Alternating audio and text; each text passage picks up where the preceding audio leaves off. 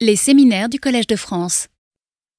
Bonjour à tous et à tous. Merci euh, d'être là. Vous êtes bienvenus au cinquième séminaire euh, de l'année 2023-24, placé sous le thème colonisation et migration. Aujourd'hui, exceptionnellement, François Héran ne sera pas avec nous pour des raisons de santé. Il, euh, il présente ses excuses. Vous remercie pour votre compréhension. Intitulé du jour est l'Empire colonial et après, les leçons de l'histoire. Pour en parler, deux éminents professeurs nous ont fait l'honneur d'accepter notre invitation. Catherine Kokri-Vitrovic et Denis Cognon. Présenter nos deux invités est forcément réducteur, tant leurs travaux sont nombreux et riches. Catherine Kokri-Vitrovic est une historienne spécialiste de l'Afrique, professeure émérite de l'Université Paris Diderot. Ses travaux portent sur les enjeux politiques de la colonisation ainsi que sur le concept d'impérialisme et de capitalisme en Afrique. L'une de ses majeures contributions à la recherche historique réside dans son approche interdisciplinaire, combinant l'histoire sociale, économique et culturelle pour offrir une vision holistique des sociétés africaines. Elle s'est particulièrement intéressée aux dynamiques des sociétés rurales, au système de production et à l'impact des puissances coloniales sur les réalités locales. Elle est une historienne de terrain. Elle a été l'une des premières à étudier l'histoire des femmes, des jeunes et de l'urbanisation en Afrique, mais également la place du continent dans l'histoire mondiale, ainsi que celle de l'esclavage et de la colonisation dans l'histoire française. Elle a joué un rôle très important dans la promotion de l'histoire de l'Afrique au sein de la communauté académique. Elle a également contribué à la formation de nombreuses générations de chercheurs et d'étudiants. Son engagement intellectuel et son héritage académique inspirent les chercheurs et les étudiants intéressés par les enjeux historiques du continent africain. Comme elle l'écrit dans son livre Le choix de l'Afrique, nous allons écouter un grand historien pour qui la reconnaissance de l'histoire africaine fut le grand combat de sa vie. La parole est à vous. Merci beaucoup. Bien, merci à vous. Merci à vous d'être euh, si nombreux. Je suis désolée d'arriver euh, handicapée. Euh, j'ai une crise de hernie discale, certains doivent savoir depuis la semaine dernière. Ça me fait mal de chien. Alors j'espère que je ne serai pas trop abruti pour vous parler. pour vous parler, alors parler de quoi? J'aurais aimé en discuter avec le professeur Errant, mais comme il est malade aussi, nous n'avons pas vu, nous n'avons pas pu nous joindre. Et euh, il m'avait dit effectivement qu'il avait été intéressé euh, dans le temps, il y a une dizaine d'années, par euh, un petit livre que j'avais écrit au moment où, où se développait très fort en France, au début des années 2000, des, des, premiers grands débats de, de, cette époque sur la colonisation. Et à l'époque, euh, c'était vraiment les débuts. Euh, ça a l'air d'être bizarre de dire que en 2010, c'était les débuts du problème sur la décolonisation. Il y en avait eu d'autres, mais disons que euh, c'est revenu en flèche à la suite de la loi Taubira. Vous savez peut-être que c'est que la loi Taubira, c'est en 2001, le ministre, la ministre Taubira fait passer la loi qui est alors euh, voté à l'unanimité euh, sur euh, la reconnaissance des crimes de l'esclavage, ce qui était une grande nouveauté en réalité. Ça a l'air bizarre, mais ça n'avait toujours pas été officiellement condamné par aucun des pays auteurs de, traite des Atlantiques, en particulier européens. Et c'est pratiquement la France qui, la première, a dit que c'était un crime contre l'humanité, ce qui a eu un énorme écho dans, dans, les populations euh, euh, des territoires, des territoires français qui avaient été des colonies, comme Martinique, Guadeloupe, Guyane et euh, un petit bout du Sénégal aussi, et euh, qui était passé assez inaperçu euh, du grand public, sauf jusqu'au moment où la polémique s'en est emparée et qu'il y a eu les, en France les tenants pour ou contre la colonisation.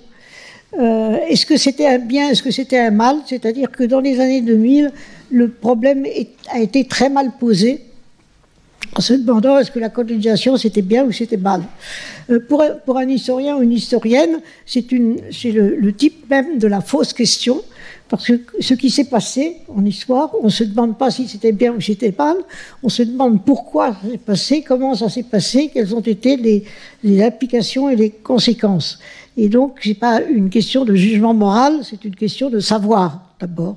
Donc, c'est une polémique qui avait très mal euh, démarré et qui a donné naissance euh, entre 2000 et 2010 à une multitude de publications, y compris d'historiens, qui justement euh, essayaient de démontrer que la colonisation c'était bien ou c'était mal, ça avait été bien ou ça avait été mal, disons, et, ceci a duré pendant une bonne dizaine d'années, pendant que en même temps se développait effectivement toute une, euh, une, élaboration de ce qu'avait été la colonisation, pourquoi elle était, lieu, elle avait eu lieu. Et moi, à ce moment-là, donc, j'étais fâché euh, mes concitoyens, disons, dont euh, la plupart disaient que finalement la colonisation, ça avait été un apport, l'éducation, la christianisation, euh, la civilisation, etc. Euh, ça m'avait fâché et j'avais essayé de refaire un peu l'historique de la période dans ce petit livre qui s'appelle donc, euh, j'oublie toujours son nom, Les enjeux politiques de l'histoire coloniale en France en, particulier. Alors, le professeur Errand avait été intéressé par par ce livre, entre autres, et il m'avait dit j'aimerais bien que vous parliez de ces concepts. Donc c'est ça dont je vais vous parler, euh, tout en ne sachant pas ce que vous avez entendu avant ni ce que vous entendrez après. Donc j'espère que ça ne viendra pas comme les cheveux sur la soupe. Enfin, vous, en ferez euh, euh, ce que vous voudrez. C'est-à-dire, ce que j'entends par ces concepts, c'est ce qu'on a appelé les subaltern studies, les post-colonial studies, les décolonial studies. Alors actuellement, on en est on est en train de terminer, je dirais, euh, le, euh, les, les, injures contre les, les décolonial studies, euh, ce genre de concepts qui sont nés effectivement dans les pays anglo-saxons de langue anglaise, ayant été assez mal compris du public français. Donc je vais essayer de retourner, de revenir un petit peu là-dessus. avec ma, ma spécialité, qui, comme vous l'avez entendu, est l'histoire africaine, et en particulier l'histoire africaine subsaharienne. Euh, et, euh, et l'apparition de ces concepts correspond à l'apparition en France aussi, ou à la réception en France euh, de, euh, de l'importance de l'histoire de la colonisation et de comprendre pourquoi euh, elle était euh, intervenue. Euh, et dans cette, euh, dans cette histoire de la colonisation, j'ai privilégié évidemment l'histoire de l'Afrique, de l'Afrique subsaharienne, euh, en, disant en, introduction que cette histoire est une histoire récente. Elle est née en France avec les indépendances. Les indépendances, ce sont les années 1900. 1970 et, et et à cette époque-là, moi j'ai commencé à travailler dans le début des années 60. Euh, nous, historiens d'Afrique, nous étions très peu nombreux. Nous étions aussi très ignorants parce que l'histoire de l'Afrique subsaharienne avait été très peu étudiée euh, euh, jusque-là. Et euh, euh, il faut reconnaître que les deux premières thèses d'État sur l'histoire de la colonisation en Afrique, elles ont été écrites de façon tout à fait remarquable par deux historiens sénégalais, chez Kanta Diop, on a beaucoup parlé euh, ensuite, sa, première tentative d'histoire euh, de l'Afrique, où il explique, en, en, ça a été très discuté ensuite, mais sur le moment, il, explique sa thèse est que l'histoire de l'Afrique noire, qu'on appelait à l'époque l'Afrique noire, euh, a commencé en Égypte, dans l'Égypte ancienne, et que finalement euh, la mère de toute civilisation, c'était euh, c'était l'histoire ancienne égyptienne. Alors ça a été beaucoup discuté ensuite, mais enfin à l'époque ça a été très important. Et l'autre historien euh, africain, l'autre sénégalais également, euh, c'est Abdoulaye Ly. Alors Abdoulaye Ly, lui, était qui a soutenu une thèse d'État sur, sur l'esclavage, sur l'histoire de l'esclavage, euh, en 1956. à l'époque, dans, le, dans les milieux historiques français, y compris les milieux de, travaillant sur l'époque coloniale, ces historiens étaient tout à fait ignorés du public français. Parce que l'histoire au sud du Sahara, l'histoire de l'Afrique au sud du Sahara n'était pas encore une discipline historique pour les Français. Elle l'était pour les Britanniques. Euh, il y avait une, une chaire d'histoire euh, africaine depuis, 1940, depuis 1946, mais les premières chaires d'histoire africaine sont apparues seulement en 1962 à l'école des hautes études.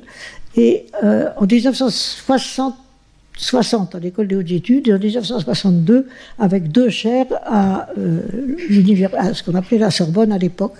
Euh, c'était donc euh, une génération après les Britanniques qu'en France on s'intéressait euh, de façon, disons, scientifique, de façon de, recherche, à l'histoire, à l'histoire coloniale africaine.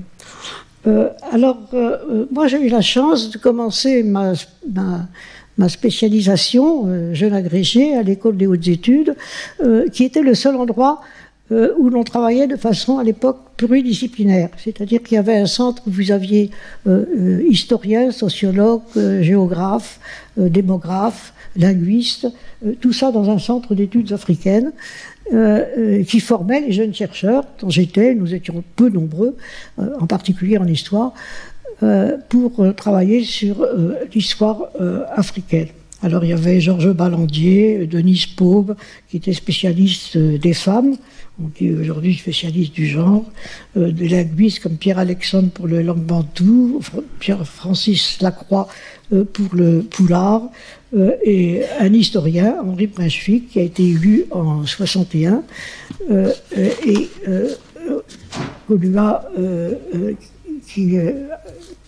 dont le successeur a été Eliam Bokolo. Euh, euh Jusqu'alors, la discipline historique était rejetée par les chercheurs, y compris euh, les chercheurs sur l'Afrique, anthropologues, ethnologues euh, ou autres, parce que l'histoire avait été une histoire coloniale. C'était une histoire qui était écrite par les colonisateurs pendant la période coloniale. Donc c'était une histoire à tendance géographique et euh, les jeunes chercheurs qui découvraient les cultures euh, africaines avant les colonisations euh, considéraient que ça ne valait rien et qu'il fallait tout recommencer. Donc les historiens étaient nécessairement des historiens coloniaux, disons. Donc dans, mon tout jeune temps, euh, j'avais pas encore 30 ans, euh, je me suis trouvée dans un milieu à la fois très favorable pour me former et euh, très, disons, assez hostile à la discipline histoire, comme considérée complètement dépassée par les nouvelles recherches. tout ceci est tout à fait différent. nous étions parmi les premiers euh, ou les premières, surtout les femmes, des filles qui s'intéressaient à l'histoire africaine, à, former des chercheurs, euh, chercheurs euh, français, françaises et chercheurs africains. Là, c'était des Africains et pas des Africaines, parce que l'enseignement supérieur n'était pas encore suffisamment développé dans les années 60 dans, les, dans l'unique université francophone d'Afrique qui était l'université de Dakar ou chez Diop. Et euh, ce sont cette, disons, cette deuxième génération euh, euh, que j'ai contribué à former et qui a formé à son tour euh, c'est une époque complètement révolue dans la mesure où maintenant la plupart des historiens et historiennes de l'Afrique sont des euh, francophones, sont des Africains, ce qui n'était pas du tout le cas dans les années 60. Et euh, je dirais que d'une certaine façon, et c'est très bien puisque je suis quand même à la retraite depuis assez longtemps, je trouve que c'est très bien que le, relais soit pris effectivement par des historiens africains qui, d'une certaine façon, sont devenus dans la discipline, à mon avis, plutôt meilleurs que les collègues occidentaux dans la mesure où ils ont plus d'atouts en main. Ils ont les langues occidentales, avec toutes les recherches qui ont été faites qui sont très abondantes. Euh, ils ont leur langue euh, nationale ou locale qui leur permet euh, le, contact direct avec leur société. Et ils ont une vision mondiale maintenant et non plus française des choses parce que compte tenu des, limites de l'éducation, des connaissances sur euh, l'histoire africaine pendant longtemps en France, ce qui n'est plus le cas aujourd'hui, mais qui a été le cas, disons, jusque dans les années 1980-90, et eh bien les, jeunes historiens africains qui voulaient vraiment se former, ce n'était pas en France qu'ils pouvaient se former, mais ils allaient euh, aux États-Unis, au Canada, en Allemagne, euh, en Suède quelquefois, et puis quelquefois en France. Il y a eu des, quelques étudiants africains absolument formidables. Euh, mais euh, disons que euh, la France n'était plus le centre des recherches, en particulier en histoire, en histoire africaine.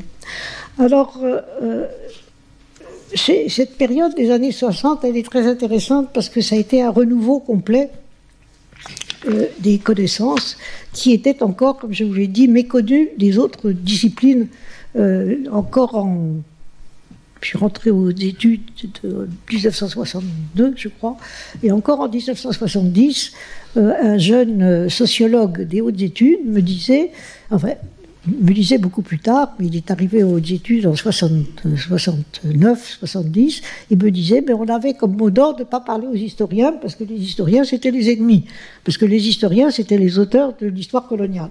Donc vous voyez, le, contexte était tout à fait euh, différent.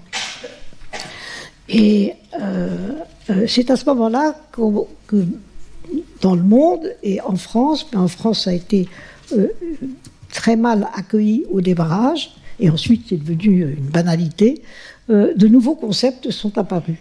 Et le premier concept qui est apparu à la fin du siècle dernier, c'est celui de subaltern studies. Euh, les études subalternes ou les études subalternes, on n'a pas cherché à, le traduire, on dit toujours les subalternes se disent.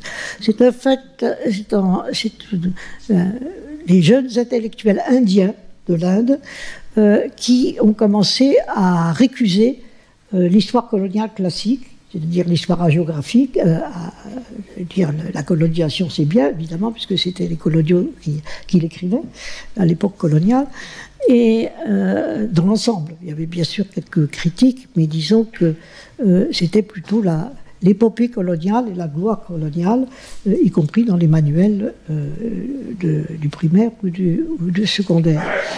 donc, ce sont des intellectuels indiens, de l'Inde, suivis par des anglo-saxons, dont le à la deuxième génération, le nom le plus connu pour euh, l'Afrique, c'est Edouard Saïd.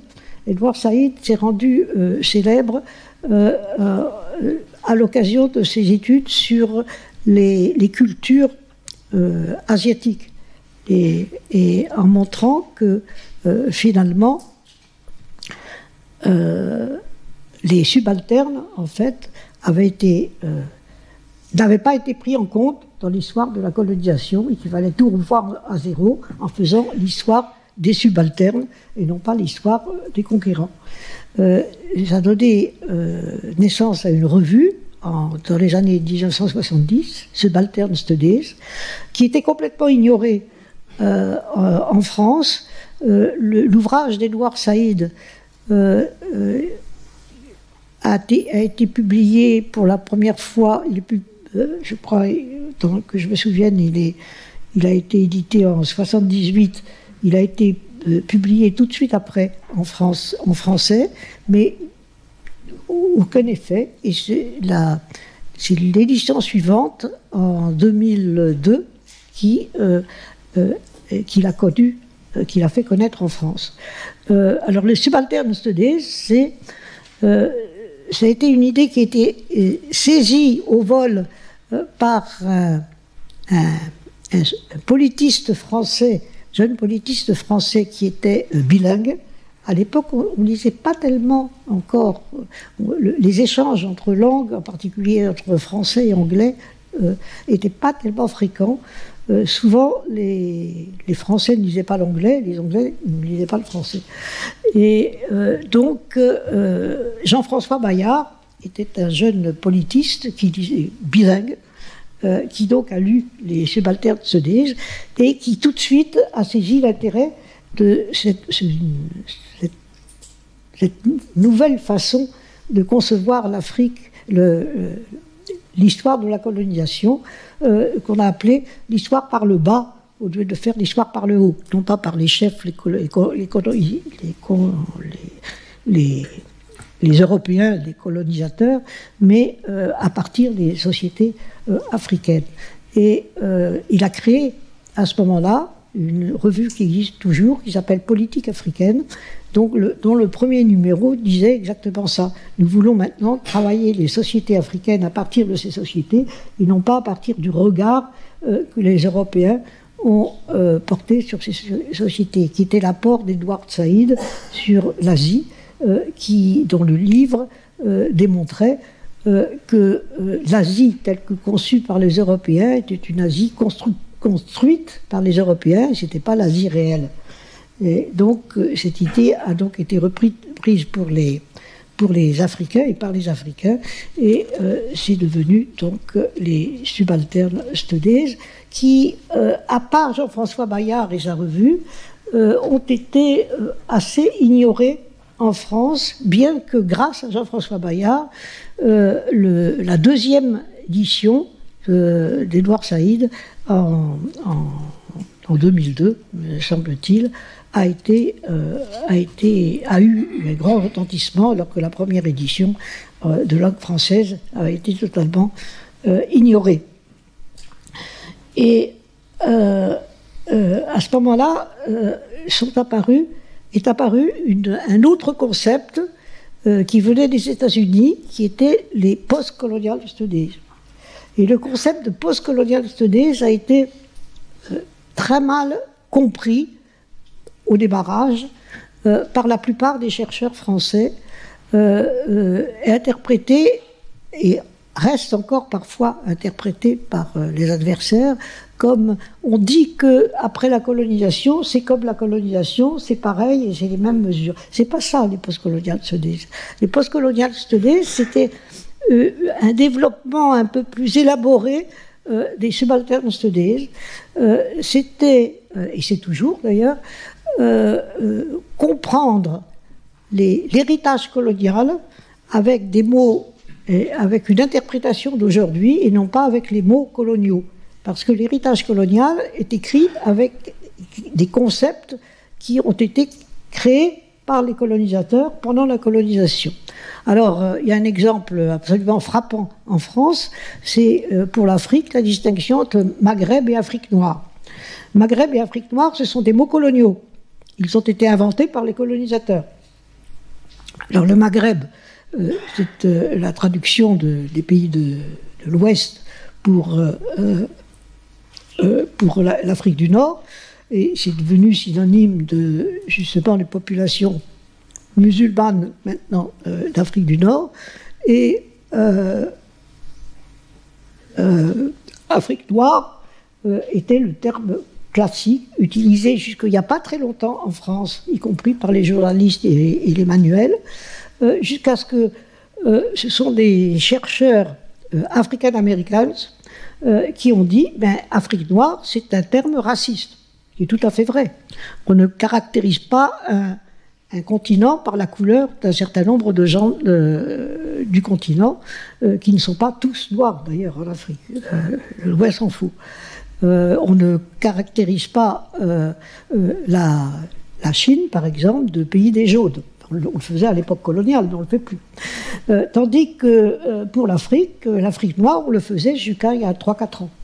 Et il y a 3-4 ans que le concept américain de c'est pas bien de dire Afrique noire, ils sont très pointilleux pour ce genre de choses, les, les, les Africains américains.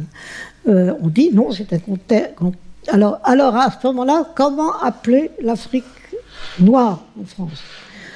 Alors nous autres, dans nos laboratoires, qui utilisions le thème comme les autres, mais qui avaient été tout à fait d'accord avec la remarque, personne n'y avait pensé parce que c'était l'usage depuis très longtemps, euh, euh, et c'est justement ça qui est important dans le postcolonial, c'est de savoir faire la critique de concepts qu'on a hérités de l'époque coloniale et dont on pense toujours que ce sont des concepts opératoires avec leur sens hein, inconscient euh, de l'époque coloniale. Le postcolonial, c'est se défaire du vocabulaire élaboré pendant l'époque coloniale qui permet de continuer à juger ou à faire l'histoire euh, des pays, euh, disons, non occidentaux. Euh, donc, dans mon laboratoire, qui j'appelais comme les autres laboratoires, y avait une section Afrique noire, pour autant que je me souvienne, on, on s'est longtemps rassemblés pour dire comment on pourrait appeler l'Afrique. C'est pas l'Afrique noire, évidemment, c'est pas l'Afrique blanche non plus, c'est pas une histoire de couleur. c'est l'Afrique, alors c'est l'Afrique au sud du Sahara. Alors on disait c'est pas vrai parce qu'il y a toute une série d'États, le, Niger, euh, la Mauritanie, euh, le Tchad, qui sont sur le Sahara et non pas au sud du Sahara. Euh, bref, on discutait pendant deux ou trois séances comment on pourrait s'appeler. Et puis finalement, ben, on s'est appelé Afrique subsaharienne ou Afrique au sud du Sahara. Euh, tout en entendant que l'Afrique au sud du Sahara, on avait besoin aussi de connaître l'Afrique du Nord pour euh, connaître les échanges à, travers le, Sahara, justement, et puis que c'était inexact géographiquement, euh, puisque un certain nombre d'États, l'Afrique maghrébine, c'est uniquement les cinq États qui donnent sur la Méditerranée, à partir de l'Égypte, la, Libye, la Tunisie, euh, l'Algérie et le Maroc. Tous ceux qui sont sur la Méditerranée. Tous les autres, tous les autres euh, on les appelle subsahariens. Les Américains, très puristes, ont dit euh, subsahariens, c'est péjoratif ça. On serait sous-saharien. donc, bon, les Français qui sont moins regardants sur ce type de vocabulaire ont trouvé qu'ils poussaient un peu, mais enfin ils ont dit oui, il faut respecter le, les, convictions de, nos voisins, c'est devenu donc l'Afrique au sud du Sahara, qui est encore, euh, euh, pour ne plus dire euh, Afrique subsaharienne, on, dit Afrique au sud du Sahara, qui est un peu plus long. Et puis, dans notre laboratoire, nous ne trouvions pas de terme pour désigner ce qui était l'Afrique non riveraine de la Méditerranée. sauf de façon négative, ce qui était tout à fait significatif de l'esprit européen. Euh, Afrique euh, euh, non occidentale, Afrique. enfin bref, au bout de deux ou trois séances de discussion, on disait bon, ben, on n'y arrive pas. Ben, on va continuer Afrique au sud du Sahara. Et on sait sur quoi on, travaille, on ne sait pas comment l'appeler, mais on est d'accord sur ce sur quoi on travaille. Et par conséquent, ne nous compliquons plus la vie, on dira Afrique au sud du Sahara. Euh, mais c'est pour montrer à quel point on était, euh, et on reste d'ailleurs en, France, enferré dans des, dans des concepts, justement, qui ont été élaborés en dehors euh, de ces connaissances et euh, qu'il faut, comme, le mot a été devenu à la mode euh, de cette époque-là, déconstruire les concepts. Alors il y a eu une très grosse, euh, très grosse contresens par les ennemis, les adversaires du postcolonial, qui ont dit le postcolonial, ils veulent dire que sous l'indépendance, on a hérité des mêmes choses que la colonisation on a hérité d'un certain nombre de choses qui effectivement rappellent euh, les, mœurs de la colonisation, mais on n'a pas hérité de la colonisation. On a hérité euh, euh, de, concepts surtout et de réalités qui découlent d'un passé dont fait partie l'époque coloniale. Mais là aussi, il faut des périphrases pour expliquer ce que l'on entend. Et euh, c'est un, c'est un un, Congolais, philosophe, linguiste et historien, qui s'appelle Valentin Moudimbe, qui est un type, qui est un homme extrêmement remarquable, qui a relu tous les textes coloniaux concernant l'Afrique euh, et qui a expliqué que euh, énormément de ces termes continuaient toujours à être utilisés et que c'était ces termes qu'il fallait déconstruire. Et donc euh, démonter les, les concepts coloniaux qui continuaient à analyser des réalités post-coloniales qui ne sont plus les mêmes tout en étant en relevant de, la colonisation, bien entendu, mais il ne s'agit plus de la colonisation, il s'agit de l'usage qu'en font les contemporains sur ce, euh, qu'a été la colonisation. Et ce qui est très intéressant à constater, c'est que alors que euh, Édouard Saïd, qui parlait de l'Orient, qui ne concerne pas, ou très peu, l'historiographie française, euh, sinon l'histoire du Vietnam, euh, euh, a, été traduit, euh, a traduit très tôt, les Français ont traduit très tôt Edouard Saïd. Mais Valentin Moudimbe, écrit deux gros livres passionnants concernant l'ensemble de la, de la littérature, essentiellement de langue française, parce que Moudimbe est, de la RDC et il est de, langue française, il écrivait en anglais mais il est de langue française. A, relu tous ces textes en montrant à quel point notre vocabulaire est imprégné effectivement d'outils conceptuels qui datent de la colonisation et que c'était ces outils conceptuels qu'il fallait euh, remettre en cause, étudier, éventuellement remplacer, euh, et non pas, et non pas la, réalité. Alors, Valentin Euh, qui a, écrit à peu près en même temps que Edouard Saïd, c'est-à-dire au début des années 1980, a été euh, traduit en français, euh, j'allais dire l'année dernière, il y a deux ans. C'est-à-dire qu'on a, attendu 40 ans, pratiquement, 30 ans, pour le traduire, alors que c'est devenu un des livres de base de l'enseignement de l'histoire africaine dans les pays anglo-saxons, euh, euh, justement par euh, ce pouvoir de déconstruction qu'il a par rapport aux connaissances acquises du temps de la colonisation. Donc le, le postcolonial a été, je surveille l'heure parce que j'ai plus, plus, beaucoup de temps, le postcolonial a été quelque chose de très important par la déconstruction des concepts et très mal accueilli en France très très mal accueillis en France au démarrage. Euh, en particulier, euh, très mal accueillis par les, les, penseurs euh, d'origine marxiste ou marxisante, parce qu'ils considéraient, enfin, j'ai pas très bien compris pourquoi d'ailleurs, parce que je suis aussi tout à fait d'accord avec eux sur beaucoup de choses, mais là j'ai pas compris pourquoi ils avaient. alors il s'agit par exemple de de Yves Lacoste, le géographe, euh, euh, de, euh, de Jean-François Bayard aussi, qui a été très, négatif, de, bref, les, seniors des études africaines des années 2010 n'avaient pas de terme plus méprisant que possible euh, des post-colonial studies en disant que c'était dangereux, que c'était grave, que c'était menaçant, enfin bref, euh, très hostile.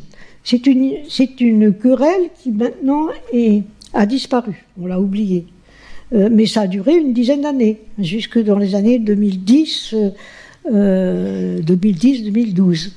il y a encore un grand plaidoyer sur les idées postcoloniales qui a été publié par Nicolas Bossel en 2012, avec encore énormément d'hostilité euh, de la part des, penseurs français. Euh, j'ai du mal à comprendre un peu pourquoi. Euh, d'une certaine façon, je pense que pour un certain endroit, les, les, chercheurs sont très fiers toujours de ce qu'ils ont trouvé. Les chercheurs français, en particulier des gens comme Jean-François Bayard, ont été vraiment les premiers en France à saisir de nouveaux concepts qui circulaient par ailleurs. Et euh, ils trouvaient d'une certaine façon que euh, les anglo-saxons répétaient ce que eux avaient dit euh, 20 ans avant. Euh, seulement eux, 20 ans avant, ben, ils étaient très peu nombreux. C'était Jean-François Bayard et quelques autres qui n'avaient pas du tout fait euh, souche en France, euh, alors que ça commençait à devenir quelque chose d'assez habituel en France. Et alors je regarde si j'ai rien oublié pour.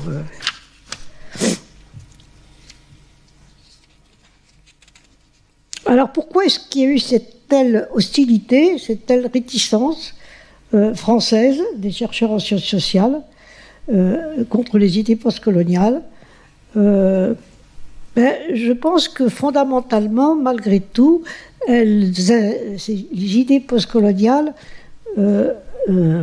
invitent à, remettre en cause des concepts élaborés depuis des générations et des connaissances aussi élaborées depuis des, générations. Euh, et euh, alors que ça existait en réalité en France, mais ça existait à un moment, on les a redécouverts longtemps après, mais à l'époque, ils étaient très minoritaires aussi. Euh, France Fanon, par exemple, France Fanon, on est en train de redécouvrir depuis 2-3 ans. France Fanon était tout à fait dans ce genre de courant. Albert Memmi, aussi, qui était euh, euh, algérien, euh, algérien ou tunisien, je ne sais plus, enfin d'Afrique du Nord, Albert Memmi a expliqué à quel point le colonisé, les colonisateurs formaient une espèce de binôme inséparable. Il n'y a pas de colonisé sans colonisateur, il n'y a pas de colonisateur sans colonisé, et réagissent l'un sur l'autre. Enfin bref, il a, il a écrit des choses euh, euh, une espèce de binôme inséparable euh, qui était en incessante co-résonance, et ça, il l'a très bien expliqué. Et puis, il y avait aussi des discours extrêmement frappants, en particulier discours sur le colonialisme d'Aimé Césaire en 1950, qui est un très grand texte, mais qui aussi était lu par une petite minorité de gens, disons, carrément à gauche. Euh, pour simplifier. Euh, et disons que les, ceux qui connaissaient ce, texte pensaient que ça avait déjà été dit en français, euh, donc c'est pas la peine de revenir dessus, et, donc nous on l'a déjà dit avant, donc ça n'a rien de nouveau. Mais les choses sont toujours, sont toujours importantes quand elles sont dites de façon nouvelle. Il y a eu une, un, colloque très intéressant en 2006 à, à, Sciences Po. Euh, sur précisément les idées postcoloniales. Et c'est Georges Valandier, qui était un grand euh, sociologue, euh, spécialiste surtout de l'Afrique subsaharienne, les a un peu réprimandés pendant ce colloque en disant mais ce sont des idées neuves, mais qui ont besoin d'être réapprivoisées, euh, qui ressortent de façon un peu différente. Et c'est pas du tout choquant, au contraire, qu'une génération suivante redécouvre ce que certains ont découvert la, euh, euh, la génération d'avant. Surtout, la génération d'avant, c'était une petite minorité. Maintenant, c'est une, grosse minorité et devient une majorité. Enfin, bref, bref euh, les Africains en particulier, les penseurs africains ont été beaucoup plus rapides à adopter les idées postcoloniales, euh, je parle des francophones, que, euh, les Français. justement, pour, pour eux, ça, leur paraissait évident, alors que pour les Français, c'était encore un, gros mot, postcolonial, qui a été remplacé de façon plus récente par le décolonial. Alors le décolonial est encore très mal considéré par beaucoup d'intellectuels français, euh, qui là encore font des contresens sur la signification du mot. Alors le postcolonial ça a été reproché du côté français, est un concept qui est né aux États-Unis. Donc c'est une idée américaine à, l'origine. Et une idée américaine dont c'est pas une bonne idée, a, priori. c'est à peu près ça. Mais je simplifie, bien entendu. Et le décolonial, lui, euh, c'est un concept qui est né en Amérique du Sud, pas en Amérique, donc en Amérique euh, espagnole, portugaise, mais euh, pas en espagnol, pas en, Amérique de, langue anglaise. Et c'était un petit peu les penseurs d'Amérique latine qui avaient envie aussi bah, de trouver leur concept d'une certaine façon et qui ont fait un constat euh, qui correspondait très bien à l'Amérique du Sud, euh, dire que euh, la colonisation avait existé depuis très longtemps en Amérique du Sud et que colonisateurs comme colonisés ou post-colonisés avaient élaboré ensemble de nouvelles réalités qui sont appelées donc décoloniales. Alors qu'est-ce que ça veut dire décolonial? Euh, D'une certaine façon, c'est un peu la même chose que postcolonial, mais euh, de façon, disons, euh, plus élaborée. Et c'est la raison pour laquelle beaucoup de chercheurs ne veulent pas en parler. Il y a une raison il y a une nouvelle idée qui a été lancée et qui est euh, très importante et qui maintenant est en train de se généraliser et d'être reconnue comme telle. Mais vous ne pouvez pas savoir la, quantité d'injures, véritablement d'injures qui se sont répandues euh, dans, les, dans les milieux concernés, et intellectuels s'injuriant sur le terme décolonial euh, avec, euh, vous avez peut-être vu dans les journaux, en particulier dans Le Monde, euh, des pétitions alors de, psychologues, de, je sais plus, de différentes spécialités disciplinaires, disons que le décolonial c'était épouvantable, qu'il fallait l'interdire dans les universités. Alors ça on l'a entendu de la part des milieux de droite beaucoup. C'est nocif, c'est dangereux. Alors qu'est-ce que c'est que le décolonial? Ben, C'est toujours un petit peu la même chose en réalité. Euh, mais euh, c'est.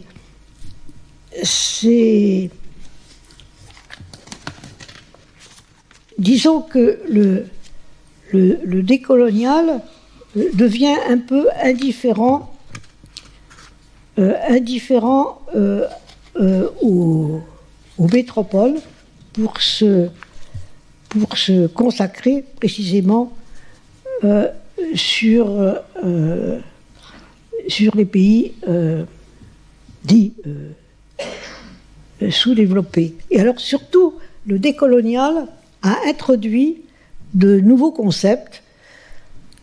et en particulier, il a dit que il s'élève contre la conception euh, qui dominait à la grande époque du marxisme, c'est-à-dire dans les années 70, euh, euh, qui était que, enfin jusqu'aux années 70, disons, qui était que le concept principal dans une société, c'était le concept de classe, classe sociale. Et selon la classe sociale, cela explique justement la situation des dominés ou des dominants, des développés ou des pas développés, etc et que donc l'idée euh, essentielle pour les sciences sociales, euh, c'était d'analyser de, quelle classe sociale on était parlé. Euh, grosso modo, hérité de l'héritage marxiste stalinien de capitalisme et prolétariat. Donc il y a protéariat, il y a, ceux qui, possèdent, il y a ceux qui ne possèdent pas, et c'est ça euh, l'explication majeure. C'est-à-dire le, marxisme euh, réduit à euh, une espèce de squelette tel que l'avait fait le stalinisme. Les décoloniaux ont inventé des idées assez différentes. Ils ont dit, toujours pour l'analyse des classes sociales, l'analyse de la société, ils ont dit, en fait, il y a trois points majeurs. Il y a l'appartenance de classe. Évidemment, c'est très important. Si vous faites partie de ceux qui dominent ou de ceux qui sont dominés, ben, vous n'avez pas la même situation dans la société. Mais il y a aussi euh, d'autres points majeurs. Euh, le genre.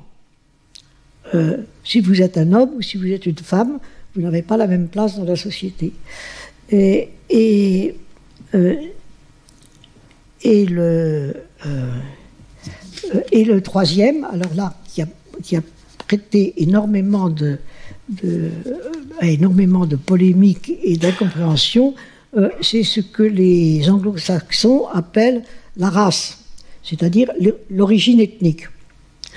Alors là, ça repose sur euh, un contresens de compréhension entre la langue française et la langue anglaise, en particulier américaine. Euh, aux États-Unis, et euh, en Afrique du Sud, pendant tout le XXe siècle, euh, la, distinction des sociétés a été une une, une, distinction de race, c'est-à-dire de couleur. Euh, ce racisme est né au XIXe siècle, partout dans le monde. Enfin, il existait déjà aux États-Unis depuis longtemps à cause de l'esclavage, euh, mais il s'est développé beaucoup au XIXe siècle, euh, précisément, euh, et on peut schématiser la naissance du, du racisme anti-noir, qui concerne en particulier l'Afrique. Le racisme anti-noir découle de, de l'esclavage, ou plus exactement d'une certaine façon, de la suppression de l'esclavage. Non pas que le racisme n'existait pas avant, mais avant c'était euh, évident pour euh, les Blancs, en particulier les Américains, euh, mais aussi les esclavagistes français ou autres, au XVIe ou au XVIIe siècle, on était noir, on était fait pour être esclave, on était né esclave. Si on n'était pas esclave, c'était pas normal. Euh, donc au XVIIIe siècle, le mot nègre signifiait, en fait, était synonyme de esclave noir. Et euh, ce qui permettait de distinguer euh, les noirs des blancs dans les sociétés occidentales à l'époque, quelles qu'elles soient, c'était la couleur. Le blanc était libre, le noir était esclave. Ou s'il n'était pas esclave, il aurait dû l'être, puisqu'il ne valait rien parce que être esclave. Or, le 19e siècle est le siècle de la suppression de l'esclavage, de l'interdiction, plus exactement, de la traite des, esclaves, et puis de l'esclavage tout au long du siècle. Interdiction de la traite en 1807 en Angleterre, 1815 euh, euh, dans un certain nombre de pays européens. En réalité, c'est plus tardif pour la France, ça a été 1831, la première loi contre la traite, c'est-à-dire le trafic des esclaves dans l'Atlantique, est de 1831. Euh, pendant, dans les manuels, on a toujours euh, employé que c'était en 1815, mais c'est pas vrai. Le traité de Vienne de 1815 dit que les puissances européennes s'engagent à supprimer la traite des esclaves dès que ce sera possible. Bon, ben, en France, ça a été possible à la fin des années 20 et la loi est sortie en 1831 sous Louis-Philippe. Donc, euh, c'est pas 1815, c'est 1831. Euh, mais disons, donc il y, a la, suppression de la traite et ensuite, progressivement, la suppression de l'esclavage, euh, qui est 1830. 32-35 en Grande-Bretagne, 1848 en France, 1863 aux États-Unis, 1888 à Cuba. C'est-à-dire que la, suppression de la traite de, l'esclavage, pardon, euh, dans les colonies européennes euh, euh, s'étale tout le long du XIXe siècle. Mais à partir du moment où un noir n'est pas nécessairement un esclave, il continue à faire les tâches inférieures de la société. Alors pourquoi est-ce qu'il est méprisable? Ben, On peut pas dire parce qu'il est noir, puisque maintenant, être noir n'est pas méprisable, n'est plus, théoriquement, n'est plus méprisable. Ben, c'est parce que, ben, parce que le noir est une race inférieure, inférieure morphologiquement. Et le, les savants du 19e siècle vont s'efforcer de trouver pourquoi est-ce que le noir est inférieur au blanc. Et ça dure tout le siècle. Euh, Broca, qui est un très grand euh, savant de la fin du 19e siècle, euh, a cru trouver, alors l'anecdote est tout à fait véridique, ça paraît maintenant cocasse, mais c'est tout à fait ridicule. Il cherchait justement dans la morphologie, c'était la grande époque de l'anthropologie physique. On mesurait les, crânes, les, membres, le torse, enfin, on mesurait tout. Alors Broca a pensé que la différence entre le noir et le blanc reposait sur la différence entre l'humérus et le, entre le bras et l'avant-bras. Euh, et il s'est dit, bon, ben, j'étais absolument sûr de ça. Alors, je ne sais plus quel était celui qui était euh, supérieur à l'autre. mais enfin, disons, euh, le, le quotient n'était pas le même pour les blancs et pour les noirs. Il a dit, il faut que je vérifie quand même plus que ce que j'ai fait, et il est allé rechercher euh, les mensurations faites dans cette femme sud-africaine qu'on appelait la Vénus autantote, qui, vous avez peut-être vu, le film, qui, est un film intéressant, euh, qui euh, avait une caractéristique morphologique euh, assez classique chez les Africains du sud de l'Afrique, c'est-à-dire un postérieur relevé et avec pas mal de graisse qui, qui. Et donc la Vénus autantote, surnommée comme ça à cause évidemment de, sa morphologie, avait été vendue à Londres pour être montrée dans les foires et en 1815, avec euh, les troupes euh, euh, contre Napoléon, elle s'est retrouvée à Paris et elle a été mesurée par des savants à Paris sous toutes ses forces. Donc Broca, en 1880, dit je vais aller voir les mesures prises sur la Vénus autantote, qui s'appelait en fait Sartre Batman, et qui était une esclave de l'Afrique du Sud qui avait été vendue au nord. Et patatras, euh, selon l'hypothèse euh, de Broca, elle était plus intelligente que le plus intelligent des Blancs. Donc euh, la théorie, la théorie est tout à fait authentique. Hein. C'est un, autre scientifique du musée de l'homme qui me l'avait raconté, mais qui, en m'expliquant que les mesures étaient au musée de l'homme, que c'était tout à fait vérifiable, et, le désespoir de Broca aussi. Donc il fallait chercher une raison. C'est-à-dire qu'il fallait trouver euh, une différenciation qui montre que le noir était inférieur au blanc. Et eh bien la différenciation, c'était la race. Il y avait les races intelligentes et les races pas intelligentes. Alors au sommet, il y avait les blancs, à la base, il y avait les noirs, et entre les deux, euh, il y avait, selon des euh, théoriciens, deux, trois ou quatre races plus ou moins jaunes. Et euh, euh, il a fallu les années 1950 pour que une, assemblée de spécialistes à l'UNESCO, à la suite des, catastrophes de la Deuxième Guerre mondiale et du, racisme évidemment antisémite, euh, écrivent un texte proclamant que scientifiquement les races n'existent pas. 1950. Euh, ce qui n'a pas encore été vraiment cru par les populations françaises, et c'est un, biologiste, Jacquard, euh, dont définitivement je n'arrive plus à savoir quel est son prénom, mais ça commence par un A, je crois que c'est pas Alfred. Enfin, 1976, euh, il publie un livre de vulgarisation scientifique résumant les, les conclusions de sa thèse qui date euh, de 1960, euh, où il démontre que les races n'existent pas, que c'est, un faux concept.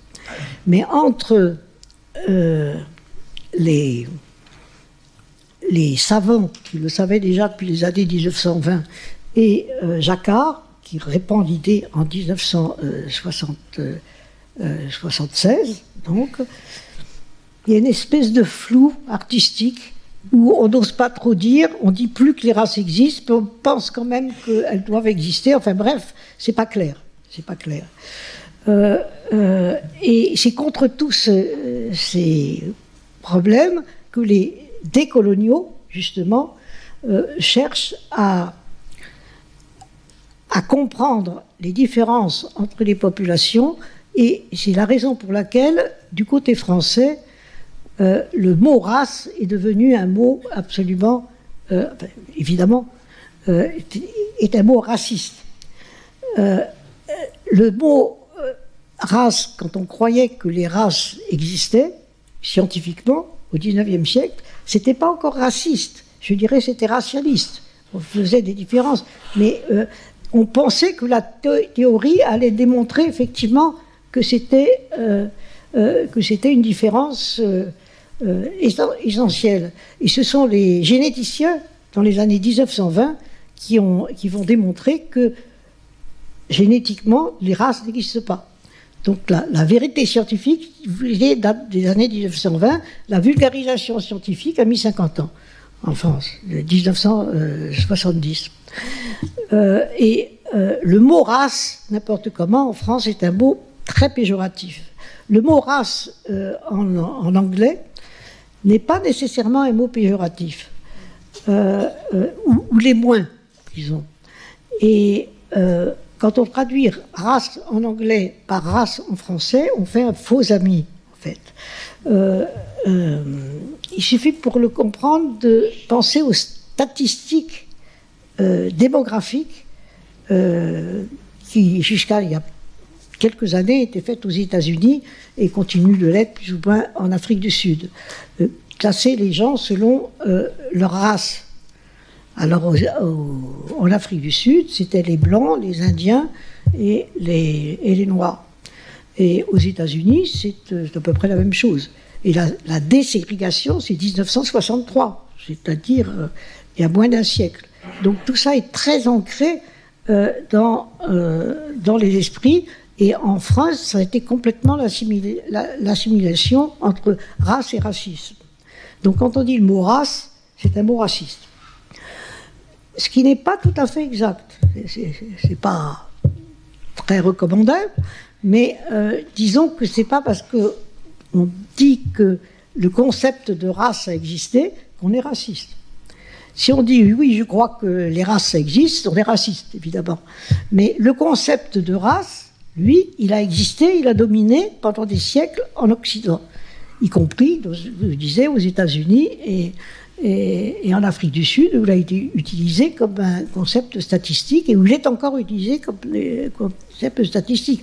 Euh, euh, je suis allé une, il y a une trentaine d'années euh, avec mes enfants petits aux États-Unis. Le gamin, le gamin avait 8 ans et à l'école primaire publique, il y avait un questionnaire avec, il y avait la race euh, blanc, noir, euh, hispanique. J'étais hispanique.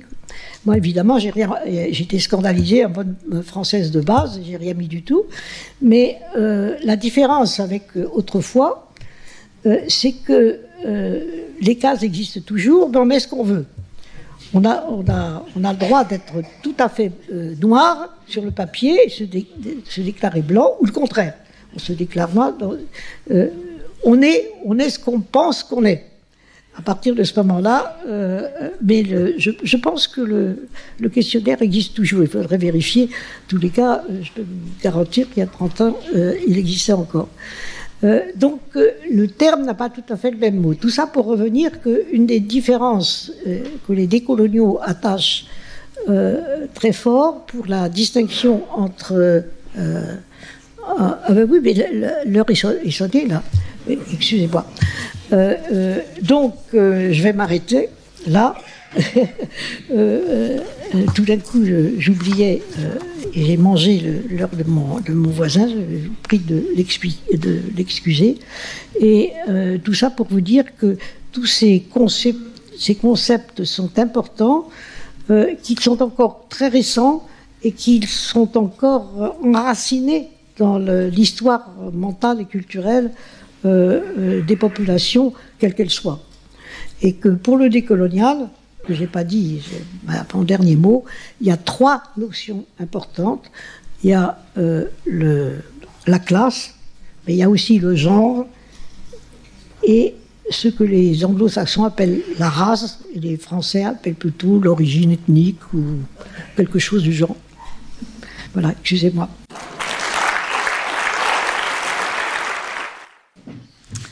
Donc, notre deuxième intervenant, c'est Denis Cognon. Denis Cognon est économiste et historien d'économie. Il est professeur associé à l'école d'économie de Paris, directeur d'études à l'école des hautes études en sciences sociales et directeur de recherche à l'Institut de recherche pour le développement. Donc, ces domaines de recherche portent notamment sur l'économie politique du développement, histoire du développement, changement structurel et inégalité. Il est l'auteur et co-auteur de nombreux ouvrages sur les économies africaines et sur les politiques menées en Afrique depuis les années 1980. Très récemment, il a publié l'ouvrage Un empire bon marché aux éditions de Seuil sous-titré Histoire et économie politique de la colonisation française 19e et 21e siècle. Cet ouvrage a plusieurs particularités, à la fois par les questions abordées et par les méthodes appliquées. Donc, il s'agit d'un long travail d'archives et d'analyse statistique qui met en, contact, en contexte sociopolitique de l'empire colonial français.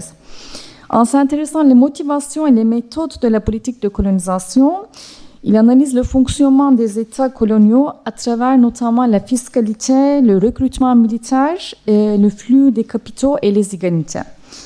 Donc, il propose un nouvel éclairage sur l'impérialisme d'hier et aujourd'hui. Euh, donc, nous avons le privilège de l'écouter. Le parole à vous. Merci beaucoup. Merci, merci euh, d'être venus euh, nombreux dans cette salle. Merci, je voudrais remercier l'invitation de, François Héran, qui malheureusement ne peut pas, peut pas être présent. Ah, pendant que le, PowerPoint s'installe, je voudrais aussi témoigner du fait que je suis très heureux d'être, de faire la paire avec Catherine Kokrivitrovic. il se trouve qu'il y a euh, en, à l'été 2022 euh, euh, s'est tenu à Paris le, congrès mondial d'histoire économique et Catherine était a assuré l'une des conférences plénières à côté d'un historien économiste sénégalais Ibrahim Atioub et j'étais le président de la session. Alors j'ai pas beaucoup parlé à ce moment-là, mais mais j'étais très heureux de pouvoir introduire leur, leurs interventions. Alors moi je vais je vais aujourd'hui donc effectivement à l'invitation de François Héran. Euh, j'ai retenu le titre qu'il nous, euh, qu'il, qu'il, qu'il a, qu'il, a, euh, qu'il, m'a un petit peu imposé d'une certaine façon.